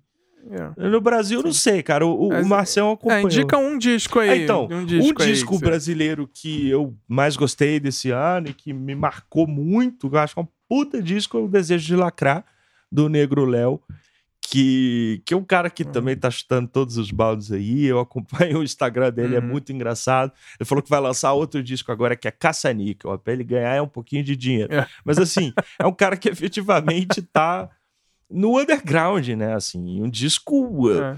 porrado, um disco que pega do Jardim Macalé, que faz uma mistura. É é, é, é, cabulosa, na, no melhor do que você po poderia chamar de, entre aspas, entre três aspas, tá? Nova MPB, que eu não uhum. concordo uhum. com esse termo, não gosto desse termo, mas eu acho que, enfim, tem uhum. alguma coisa diferente própria ali no Negro Léo. É. Mas é, é um dos destaques, né? Tem muita coisa, assim, que rolou, assim. O Márcio acompanha mais. E esse ano também pra gente foi muito de é, retrospectivas, né? Assim, aqui e nas vidas pessoais de, é. por exemplo, a releitura a imersão que a gente fez no Paralamas, a imersão que eu fiz no, na Rita, a imersão que o Márcio fez nos anos 80 em Brasília, com Titãs, eu acho que a gente está redescobrindo o nosso rock. E aí a gente vai conseguir ah, ter um olhar mais interessante para o rock que está sendo feito hoje, que nem sempre está olhando para isso. Né? Então eu acho que esse resgate que a gente está fazendo é, modéstia à parte, fundamental. E está contaminando, assim. É. Todos os meus amigos, meu círculo próximo, todo mundo está nessa de reouvir, de resgatar. É. Uhum. É, eu acho que é. a minha percepção é essa. Eu acho que, por exemplo, é, talvez, Márcio, você fala que é a visão conservadora da sua lista. Eu acho que não. Acho que é muito. É. Parece que o passado veio para 2020. Algumas coisas Sim. estavam presas no passado. 2020, como foi um ano que tá todo mundo parado, as coisas meio que alcançaram esse ano. Então a gente tá redescobrindo coisas que estavam, de repente, na com uma volta, duas voltas de, de atrasadas numa corrida, como todo mundo parou é. no pit stop agora em 2020, as coisas voltaram e alcançaram, né? Então a gente está fazendo esses resgates. O, o, o hard rock é, se voltando aos anos 80, anos 90, o pop fazendo um disco, é, o, o Neil Young pegando coisa antiga e relançando, Pretenders, Bloy Oster é Coach. Tipo, a galera meio que aproveitou Sim. 2020, eu acho que é isso. Acho que 2020 tem o um melhor do que talvez estivesse preso em todo mundo, do que é só uma crítica, uma percepção minha, não uma crítica de, ah, tô falando mal. Mas eu acho que 2020 faltou é. coisa nova, vendo o futuro. É isso. Eu acho que foi mais é resgatando é o passado para todo mundo meio que voltar a um Vamos todo mundo estar tá no mesmo, mesmo capítulo agora e 2021 a gente começa uma nova segunda-feira, como lá no disco que o Bruno Lopes falou, né? uhum. né? E de repente 2020 é. ser uma coisa mais assim, ó, agora todo mundo se alcançou, beleza, vamos respirar, passou, vamos reinventar, vem vacina, vamos voltar com turnê, vamos voltar com show aos poucos.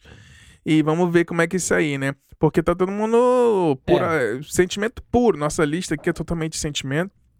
E eu acho que ano que vem talvez a, a própria indústria, os artistas, eles vão vão vão, vão é, fazer coisas diferentes, igual, por exemplo, eu falei, se não existisse pandemia, provavelmente a Taylor Swift nunca teria lançado dois discos incríveis no mesmo ano. Então, assim, tem muita coisa que o ano influenciou, então, de uma, uma, uma certa maneira muito emocional e, como a gente fala no, no, na introdução, muitos discos de artistas já estão até mais livres, né? Porque não tem mais, talvez, aquela pressão de, ah, tem que ser com uma agenda X, porque tem turnê, tem clipe, tem isso aqui, isso aquilo, aquilo. Então agora foi um pouco mais pra todo mundo se unir emocionalmente, não em gêneros, etc. Mas acho que todo mundo voltou escutando coisas antigas e bandas que não gravavam há muito tempo voltaram. Então tem, tem, eu vejo 2020 como uma coisa mais de, de união, assim, porque realmente tá sendo muito difícil para todo mundo, né? É. é, eu acho, eu acho, eu, tô, eu, eu acho que o, o rock brasileiro tá, é, pelo menos o mainstream, tá um pouco preguiçoso, eu Sim. acho. Um é, que, assim, tá todo mundo regravando tudo, qualquer coisa. Então, é, tem gente regravando versão acústica, tem gente regravando cover, e eu acho que precisava é, fazer o que os o que estão fazendo lá fora. Lança disco novo, cara. É, sei lá, faz um. É, aproveita a reclusão para fazer, para produzir, para compor e tal. Mas eu acho que tá todo mundo meio com medo, assim, de, de é, por não estar tá fazendo turnê, sei lá, é, é, a, a, o que eles têm para fazer é live ou, é. ou lançar disco novo, sei lá. É. E eu acho meio, assim, sabe, é, ah, mas vamos gravar à distância. Então junta a banda e grava à distância, mas grava coisa antiga. Mas aí que tá, cara. Eu acho que, eu acho que não é nem falta de ideia ou falta de originalidade. Eu acho que tá todo mundo meio que inconscientemente, né, no inconsciente coletivo, precisando resgatar para conseguir ah. entender uma identidade. Acho que é, o é. Brasil está vivendo esse processo é. em todos os níveis, né? Politicamente, cultural, né? socialmente. É. A gente está olhando e falando assim: que país nós somos, né? Porque quando é. você olha para o que está no poder, para o que está ao redor, você fala, cara, eu não sou isso aí. Então a gente precisa Sim. se redescobrir. E, e, e outra coisa que eu falo muito é que a gente não conhece essa história, né? Então você vê bandas, às vezes, é, de rock começando que querem fazer um som e que não tem referência do rock produzido em português dos últimos 30 anos. E é. isso complica, isso, isso dificulta é. a possibilidade de você fazer uma coisa diferente, né? Que é aquela coisa que é. você mesmo trouxe com o fascículo lá da revista Bis de reciclar. O reciclar é importante. Eu é. coloquei aqui, falei isso sobre o Perfume Genius, né? Um cara que recicla um monte de coisa e que coloca na é. identidade dele. Então, antes da gente querer atingir nossa identidade, talvez seja importante fazer esse resgate. Mas eu tô com vocês, assim, eu acho que essas leituras de 2020 são importantes. Sensacional. Então, acho que é isso, né, galera? Então, fechamos a lista aqui. Bruno Lopes quer falar alguma coisa? Ah, eu acho que você... Não, eu tô, tô escutando aqui, tô escutando. É, é, complicado, eu acho que na verdade talvez esse monte de gente que apareceu para lançar as coisas é mais pra, sabe, mostrar que tá vivo, ó, está vivo, hein? É, então, é, é. às vezes, assim, talvez a qualidade até seja um pouco contestável, né? Mas é aquela coisa de, pô, 2020 passou, o que, que você lançou? Ah, cara, eu nem tava muito seguro disso, mas eu lancei para mostrar que, né, durante esse período, contribuí é. com alguma coisa. Se isso foi é, tão inspirador ou não quanto a Taylor Swift, né, ou, ou a Fiona Apple, não sei, mas pelo menos tentei, né, contribuir ah. de alguma forma. Esse negócio que o Vini fala da, das Sim. bandas de rock do Brasil, cara, é muito complicado, né? Porque é, é uma. São duas vias, vias interessantes, porque assim, ao mesmo tempo que há 30 anos a pessoa olha para trás e não tem nada para se inspirar, talvez ela seja a, a, responsável por escrever essa porra dos novos 30 anos aqui para frente, né? Então, assim, talvez você não uhum. tenha que olhar mais para trás porque não tem mesmo, é porque vai partir de você uma nova história, né? As novas referências que as pessoas vão olhar uhum. e falar, pô, teve uma uhum. teve um hiato grande de criatividade no rock nacional é, nessas décadas e a banda X é. foi a responsável por isso, né? Eu, eu entendo que você fala que às vezes as pessoas têm que, é, de fato, é, olhar para trás, né? E talvez fazer alguns covers e, pô, os caras faziam isso ou não. Mas é, é ao mesmo tempo, eu acho que isso pode ser né, um estímulo, cara. Às vezes, muita referência também te deixa meio sem novidade, né? Então, eu acho que é, é não, tentar não, trabalhar eu, com eu isso. Concordo. É. Eu concordo. Mas eu acho também que a gente tem que entender que quando a gente fala assim, pô, talvez qual foi a grande banda brasileira dos uhum. 70, dos 80, dos 90, é, isso talvez não exista mais, né? A gente fica falando assim, Sim, assim, pô, não teve uma grande banda. É. Pô, é, não teve, mas os Bulgarins, Bulgarins, Bulgarins lançaram um álbum esse ano. Não é o melhor deles, tal, não sei o é. quê, mas é uma banda que você, qualquer um daqui a 20 anos vai poder olhar para os 2010 essa década e falar, não, Bulgarins foi a grande banda brasileira dessa época. É, a questão é que a coisa está muito pulverizada. É. Eu, eu não estou fazendo essa afirmação, é. tá, gente, que o Bulgarins uhum. é a maior, porque eu acho que não tem Sim. a maior uhum. mais. Né? Então, é, é por isso que eu estou, inclusive, é. desconstruindo essa minha ideia de lista internacionalmente falando. Você, você não consegue ter consenso, e esse ano teve consenso. Eu achei que a Fiona Apple ia ter o disco do ano em todas as publicações. E não foi. Uhum. Até agora, eu acho que só a não. Pitchfork mesmo que colocou como melhor álbum do ano. Então, assim, é, se o consenso acabou e a gente está enfrentando uma, um, um, universo tão amplo e cada vez mais amplo, porque o acesso é amplo, é, a gente talvez precise entender é. melhor que a música está acontecendo e a gente tem que descobrir, né? Que é hoje que a gente está é. fazendo aqui, esses resgates, esses raios-x e também de coisas mais recentes. É, Sim.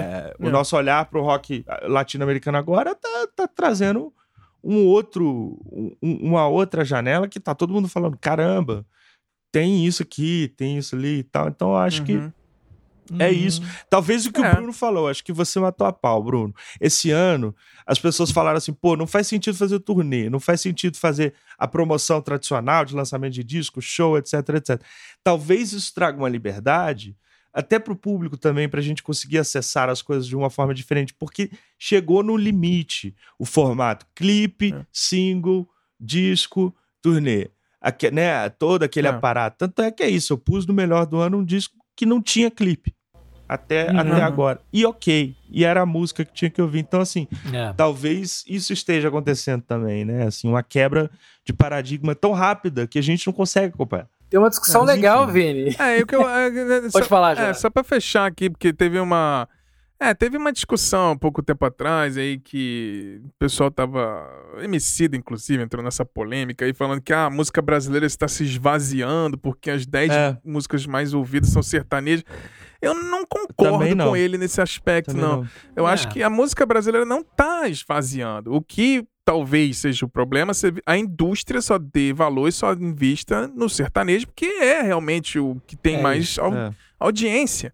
Mas você não pode atacar nem a música brasileira e nem, inclusive, o gosto das pessoas. Se as pessoas escutam mais sertanejo universitário, são as, os 10 mais, é é o gosto das pessoas, não tem que. Agora, o que tem que ser criticado, talvez eu concordo com ele em alguns pontos ali, é tipo, não, realmente é a indústria, mas aquele lance, né? Eu acho que é tudo temporário. Em algum momento foi o pagode paulista, em algum momento foi as duplas sertanejas, em algum momento foi o funk carioca, em algum momento foi isso. Sim. E vai mudando. Daqui a pouquinho o sertanejo universitário vai ser substituído pelo brega funk. Então, assim, vai vai é. ter um ciclo, então eu acho que essa discussão é. de que a música brasileira estava esvaziando, eu acho preguiçosa, assim, minha opinião. Eu acho que a música brasileira, eu acho que o problema é esse, é o acesso. É. Eu acho que o grande papel que a gente. E hoje em dia as pessoas, é. ainda mais com streaming, a pessoa escuta o que ela tá afim. Então eu acho que o nosso papel com o Silêncio no Estúdio ou qualquer outra publicação, não sei o quê, é realmente falar emocionalmente do que a gente conseguiu ter acesso, porque tem várias outras coisas que eu tenho certeza que tem vários discos maravilhosos claro. que a gente não teve acesso claro. e não tem como a gente botar na lista aqui, muita gente vai olhar nossa lista, ah, mas não tem o disco tal que eu amei. Desculpa, galera, às vezes a gente é. não escutou. É. Então, assim, é, é muito difícil, tem muita produção hoje em dia, com streaming, é, tecnologia, todo mundo lança em casa, é, é, fácil você acessar e lançar um disco. É, todo mundo aqui na nossa mesa lançou alguma coisa esse ano. Então, assim, é. e as é. pessoas, nem todo mundo ouviu. É. Não dá pra botar numa lista discos que as pessoas não ouviram. Então, eu acho que é, que é, que é mais isso, assim. Que eu acho que não tem que ter esse debate sobre esvaziamento de qualidade da música brasileira, que eu acho esse papo meio preguiçoso. Sim. É, eu acho que não, é totalmente preguiçoso. É. É, é, não, não, não só preguiçoso, né? A questão é que ignora que sim, tem, tem um fator, é. tem um fator comercial que é muito pesado. A gente está vivendo o, o, super ciclo, igual teve o super ciclo das commodities no Brasil, uhum, e ele é sim. é responsável também um pouco por isso. A gente está vivendo o super ciclo é. na música do sertanejo. Há uma. A, a, Até em comparação com funk, com trap, que são muito populares no Brasil, o sertanejo está no momento. Sim que ele é o, a música brasileira, assim, ele é a música popular é, brasileira. É, o novo commodity. É, é, e é que é já faz agora. muito tempo, né, Vini? Eu acho que talvez já essa, faz essa, muito é que talvez essa reclamação aí que o Xará tá falando, que eu, que eu aliás, Xará, concordo contigo, eu não acho que a gente tem que é, simplesmente ficar invalidando um estilo só porque ele tá fazendo sucesso, né? Mas o, o ponto que eu acho que as pessoas estão assim olhando é que assim, faz muito tempo que o sertanejo tá assim. Muito tempo mesmo. Sim. Eu lembro é. que ah, eu, a gente que teve banda, que tem banda, eu já vi muitos caras que tocavam comigo que foram para isso porque dava mais dinheiro. Sim. Mas assim, mas foram há muito tempo. O cara tá tocando é. há 10 anos isso. Muito. É. é. cara, em 2000 já tinha amigo meu de banda cover que to foram tocar com dupla é, sertaneja. Não, e se você Goiânia, for pegar, por exemplo, tem o maior exemplo. No, isso em 2000, não, um, isso é 20 anos atrás. Se você for pegar, sei lá, Edson e Hudson, perguntar pro cara, o Hudson é um cara que é fã de rock and roll, o cara gosta de STC. Mas o cara hum. toca sertanejo, quer dizer, não quer dizer que o cara hum. acredite e ame aquilo, mas é uma coisa que funciona. Até o Christian, Christian lá, do Christian não, Aliás, eu acho que o Christian Ralph é uma banda de hard Sabe rock que... é. É, no sertanejo. Isso é fato, isso é fato, fato, fato. Totalmente, não, é um farofão. Sabe, sabe um cara, mas é aquela coisa, né, Charal? Incomoda o pessoal. um cara que. Pode falar mais. Um cara que tocou. No, é. Um cara. O, o, o, é Marcelo Barbosa, Isso. ele, é que é do, do Angra? Sim. É, Sim. Ele, ele tocava com Tocou. sertanejo, ele era um músico de apoio Tocou de sertanejo. Né? Então, cara, é, é, os caras faziam isso. E, a, e a, ele fazia ali a guitarra. Não, e você reconhece, né? Ele tem a escola de guitarra dele. É. é, ele tem a escola de guitarra dele em Brasília, é. lá que tá o Gamó Gapão dele, a escola gigantesca que ele começou é. numa salinha, numa rua pequenininha, hoje é uma escola extremamente respeitada. E virou músico profissional, tocava com sertanejo, hoje entrou no Angra, todo o mérito dele, Não, eu acho. O cara é um puta visionário. Incrível. Mas assim, Xará, a discussão é, é, a seguinte, por que, que a gente tem que ficar... É, por que, que a, a, tal estilo tem que estar... Tá, é, tem que ser sucesso para que ele vale alguma coisa, né? Por que que, né? Então, tudo bem, então Não. o mundo inteiro escuta sertanejo? Não. Sabe? A, aliás, às vezes isso até repele a pessoa Não. de ouvir alguma coisa, porque tá tocando demais. Eu, eu achei, eu acho que o Vini mandou bem também nisso daí. É muito, muito preguiçoso, né? Ficar falando que, ah, então os outros estilos, é, a música tá morrendo. Não, a música não tá morrendo. Ninguém é obrigado a ouvir nada, né? O Xará já falou isso. A gente tem hoje, hoje em dia, acho que depende-se muito pouco de rádio para ouvir alguma coisa nova, né? Então, se isso tá funcionando, é. acho que talvez a única reclamação é. é que esse ciclo tá mais longo do que já foi o ciclo sertanejo, do que já foi o ciclo do pagode, o ciclo do, do funk. Esse é. ciclo do do sertanejo, talvez, o que as pessoas também não olham, Xará, é que as pessoas sabem trabalhar muito isso. Os caras são muito profissionais. Eles cuidam muito ah, bem do produto. Talvez se o rock soubesse fazer um show, promover um evento. Quantos eventos de rock a gente tem que não vai ninguém, porque os caras não sabem se planejar? Ah, e os eventos de sertanejo estão aí é, lotados. a gente precisa levar isso não em é consideração. É, eu acho que o. É, também não é, é. só isso. Mas eu acho que, por exemplo, você pegar um contexto local, por exemplo, se você Vamos transferir Estados Unidos e Brasil. Dá um flip aí, faz flip. Uhum. O country lá é o, o mais escutado. Sim. É. O country é, americano é. é. o mais ouvido em rádio, em tudo. Mas o que, que o mundo percebe como música americana? Não é um não country. é o country. É não aí é que tá. Tem, é, é, é, tem a relação econômica, a gente não pode. Por que, que nesses 20 anos, 30 anos é o império do agronegócio no Brasil. Esse, mercado, esse mercado está com grana. Você teve as explosões de rock no Brasil em momentos também que a, da cultura urbana se fortalecendo, Sim. a lógica industrial. Ah, eu lembro que nesses anos 2000 tinha aqueles agropecuários em Brasília, que era a entrada de graça. É. Então, assim, a galera aí, aí você vai, ter, começa a ter contato com aquele meio, e aí vem uma dupla sertaneja XYZ, tinha uma dupla maior, e Negro Seu Limões que abria, é. que fechava, e tinha outros, mas era gratuito, então foi feito um investimento absurdo aí desse agronegócio para virar uma indústria única é. ali, né? E nos Estados Unidos, como você falou do country, é a mesma é. realidade. Os Estados Unidos é um grande é. exportador, é. o agronegócio lá é muito forte. A gente acha que não, o maior Sim. capitalismo do mundo, mas eles não são nada é. sem vender milho e sem não, eles são gigantes. commodities. É, então, assim, tem esses aspectos, né? Agora é isso, que destaca, se destaca da cultura americana que a gente vai ouvir aqui, estadunidense, tá? Porque americano sou eu. É. É, que Exatamente. a gente vai ouvir aqui é outra coisa, é o pop, é o rock, etc. Então tem isso que ah, aí tem a é. ver com essa coisa de uma curadoria, de um trabalho, do que, que vem com a indústria e tal. Um debate muito profundo esse, né? É, esse é praticamente é, um, pro, um para começar o ano que é. vem. A gente já começou um novo aqui. É, já vamos. Fazendo um spoiler aqui, é. talvez mais debate no futuro. Mas é isso, galera. Para o episódio não ficar também gigantesco. É. Terminamos aqui então a nossa lista, fizemos esse debate bacana aqui no final para estar descontraído, para não ficar só um monólogo. Ah, minha lista é tal, tal, tal, tal, mas a gente bateu é. um papo junto aqui. O último do ano, então, galera, fazer um anúncio aqui que então, semana que vem a gente vai ter então o último pelo gravador, que é o Melhores Músicas de 2020, que a gente tem vários convidados de outros podcasts também de música, muito bacana essa interação que a gente sempre faz no final do ano. E o último episódio, então, aqui que a gente está gravando hoje da mesa virtual com, com o nosso time completo, com o Márcio, Vini e o Bruno. Então a gente vai dar uma pausa para a gente descansar, porque esse ano foi realmente muito difícil para todo mundo. A gente tentou se esforçar muito para manter o conteúdo para vocês terem o que ouvir, vocês que acompanham a gente terem conteúdos que a gente tenta fazer com o maior carinho no mundo durante esse ano, todo mundo na correria de não saber se vai ter emprego, se vai ter não sei o quê, se é. como é que eu vou pagar minhas contas, é, vou trabalhar de casa, vou não trabalhar de casa, usar máscara, não sei o quê. Então, a gente agora resolveu então fazer uma pausa. A gente deve voltar então em meio de fevereiro com nova temporada, nossa quarta temporada nesses três anos agora incríveis que a gente tem. Então, então foi isso, galera. Esse foi o nosso episódio então de melhores discos de 2020. Queria agradecer aqui a presença de todo, todo mundo aqui, nosso, meus irmãos, família aqui que a gente montou no Silêncio no Estúdio. Queria agradecer de coração todo o empenho, todo episódio individual ou em dupla, ou todo mundo junto aqui. Cada um de vocês, obrigado demais. Márcio Viana, Vini e Bruno Lopes. Vocês querem deixar mais um, um último recadinho então, galera? Márcio Viana, quer deixar um último recadinho?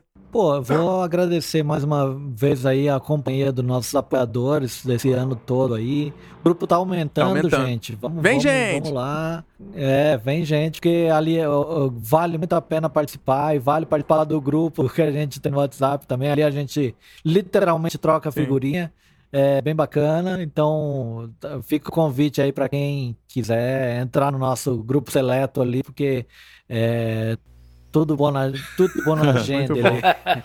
Muita gente bacana ali. Vamos lá, vamos lá. E é isso aí, um abraço é. a todos. Valeu por esse ano aí. Vamos que vamos. Sensacional. Sensacional. Valeu, Marcel, mais uma vez e por esse ano aí que você fez episódios incríveis, Geografia Musical de Brasília, Raio X. Foi, foi muito bom, incrível, sensacional. É a gente fez Lendas da Música, teve especial do Paralamas, fez muita participação. Esse ano foi realmente sensacional. Mas ano que vem, quando a gente voltar, a gente deve fazer uma, um leve recap de como foi o episódio de 2020, a gente botar aí. Mas é bom que se você tá é ouvindo aqui a gente e de repente tá atrasado, então vai dar tempo aí, a gente vai dar umas seis semaninhas de pausa aí para vocês é, alcançarem é, os episódios mais recentes aí, ouvir os mais antigos se você ainda não ouviu. Mas é isso aí. Vini, último recadinho. Opa, cara, endosso aí pra galera assinar. A gente está com um grupo de, de, de, apoiadores muito especial. Acho que os debates são muito legais. E está começando a ter essa, essa, essa, esse diálogo, né? A Bruna Soares participou do, do nosso episódio sobre sódio estéreo. Sim. E foi incrível a participação, assim, muito profissional, muito bacana. E.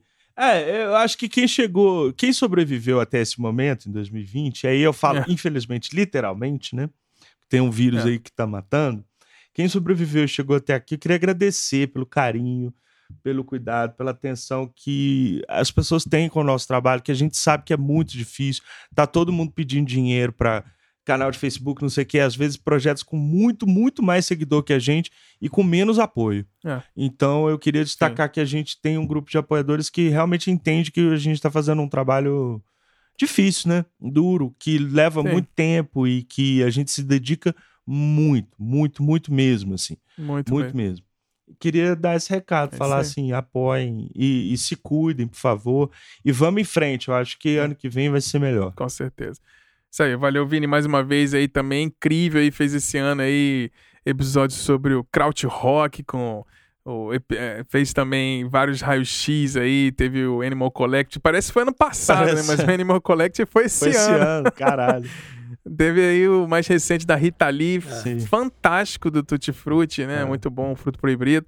É muito bom aí também as parcerias que você fez o especial com o Márcio lá sobre o, o Paralamas, fez com a Bruno sobre Soda Stereo, tá trazendo assim, esse rock latino-americano para cá.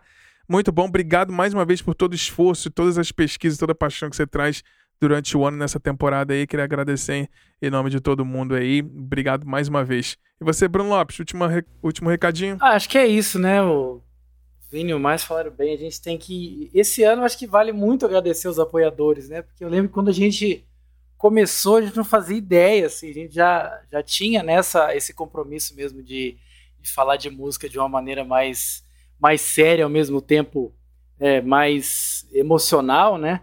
E eu vejo que a partir do momento que foi crescendo, né, cada, cada, cada novo é, apoiador que entrando, não sei vocês, mas eu, eu senti assim, uma responsabilidade ainda maior, assim, de, de oferecer oferecer uhum. uma, um é. trabalho, porque assim, a gente faz isso porque a gente ama muito, né? E o, o Vini também falou bem, né? tem existem canais enormes aí que, que tem muito mais gente, a, a gente está aí sem, sem querer ter a pretensão de, né, talvez não ser o único podcast que fala de música, porque a gente já sabe que já tem um que fala isso. É. então, é, a gente é, agradece mesmo, né? Eu, e o legal é que cada pessoa que entra, ela tem assim a sua própria bagagem cultural, contribui bastante, assim, até com as próprias pautas que a gente que a gente é, pensa em fazer. Então, é, é rico demais isso. Então, é, esse ano, né, além de tudo que a gente já fez, já gravou, vale muito a pena a gente parabenizar as pessoas que estão com a gente desde o comecinho, né? Que é legal demais uhum. essa, esse momento que a gente tem lá nos grupos, tá? Vale muito a pena. E vamos, vamos de 2021, todo mundo seguro, tomando vacina e vergonha na cara. É. E bora pra frente. muito bom, é. sensacional. Bruno Lopes valeu mais uma vez. Esse é. ano que é, é, muito louco a gente parar pra pensar e falar assim: caraca, os episódios que a gente fez esse ano? A gente fez lá em abril, prog, que é Nossa. Prog Metal. A gente fez sobre o Kiss em maio. É, você fez o raio-x emocionante lá sobre André Matos. Foi muito bom. A geografia musical sobre Los Angeles também, incrível.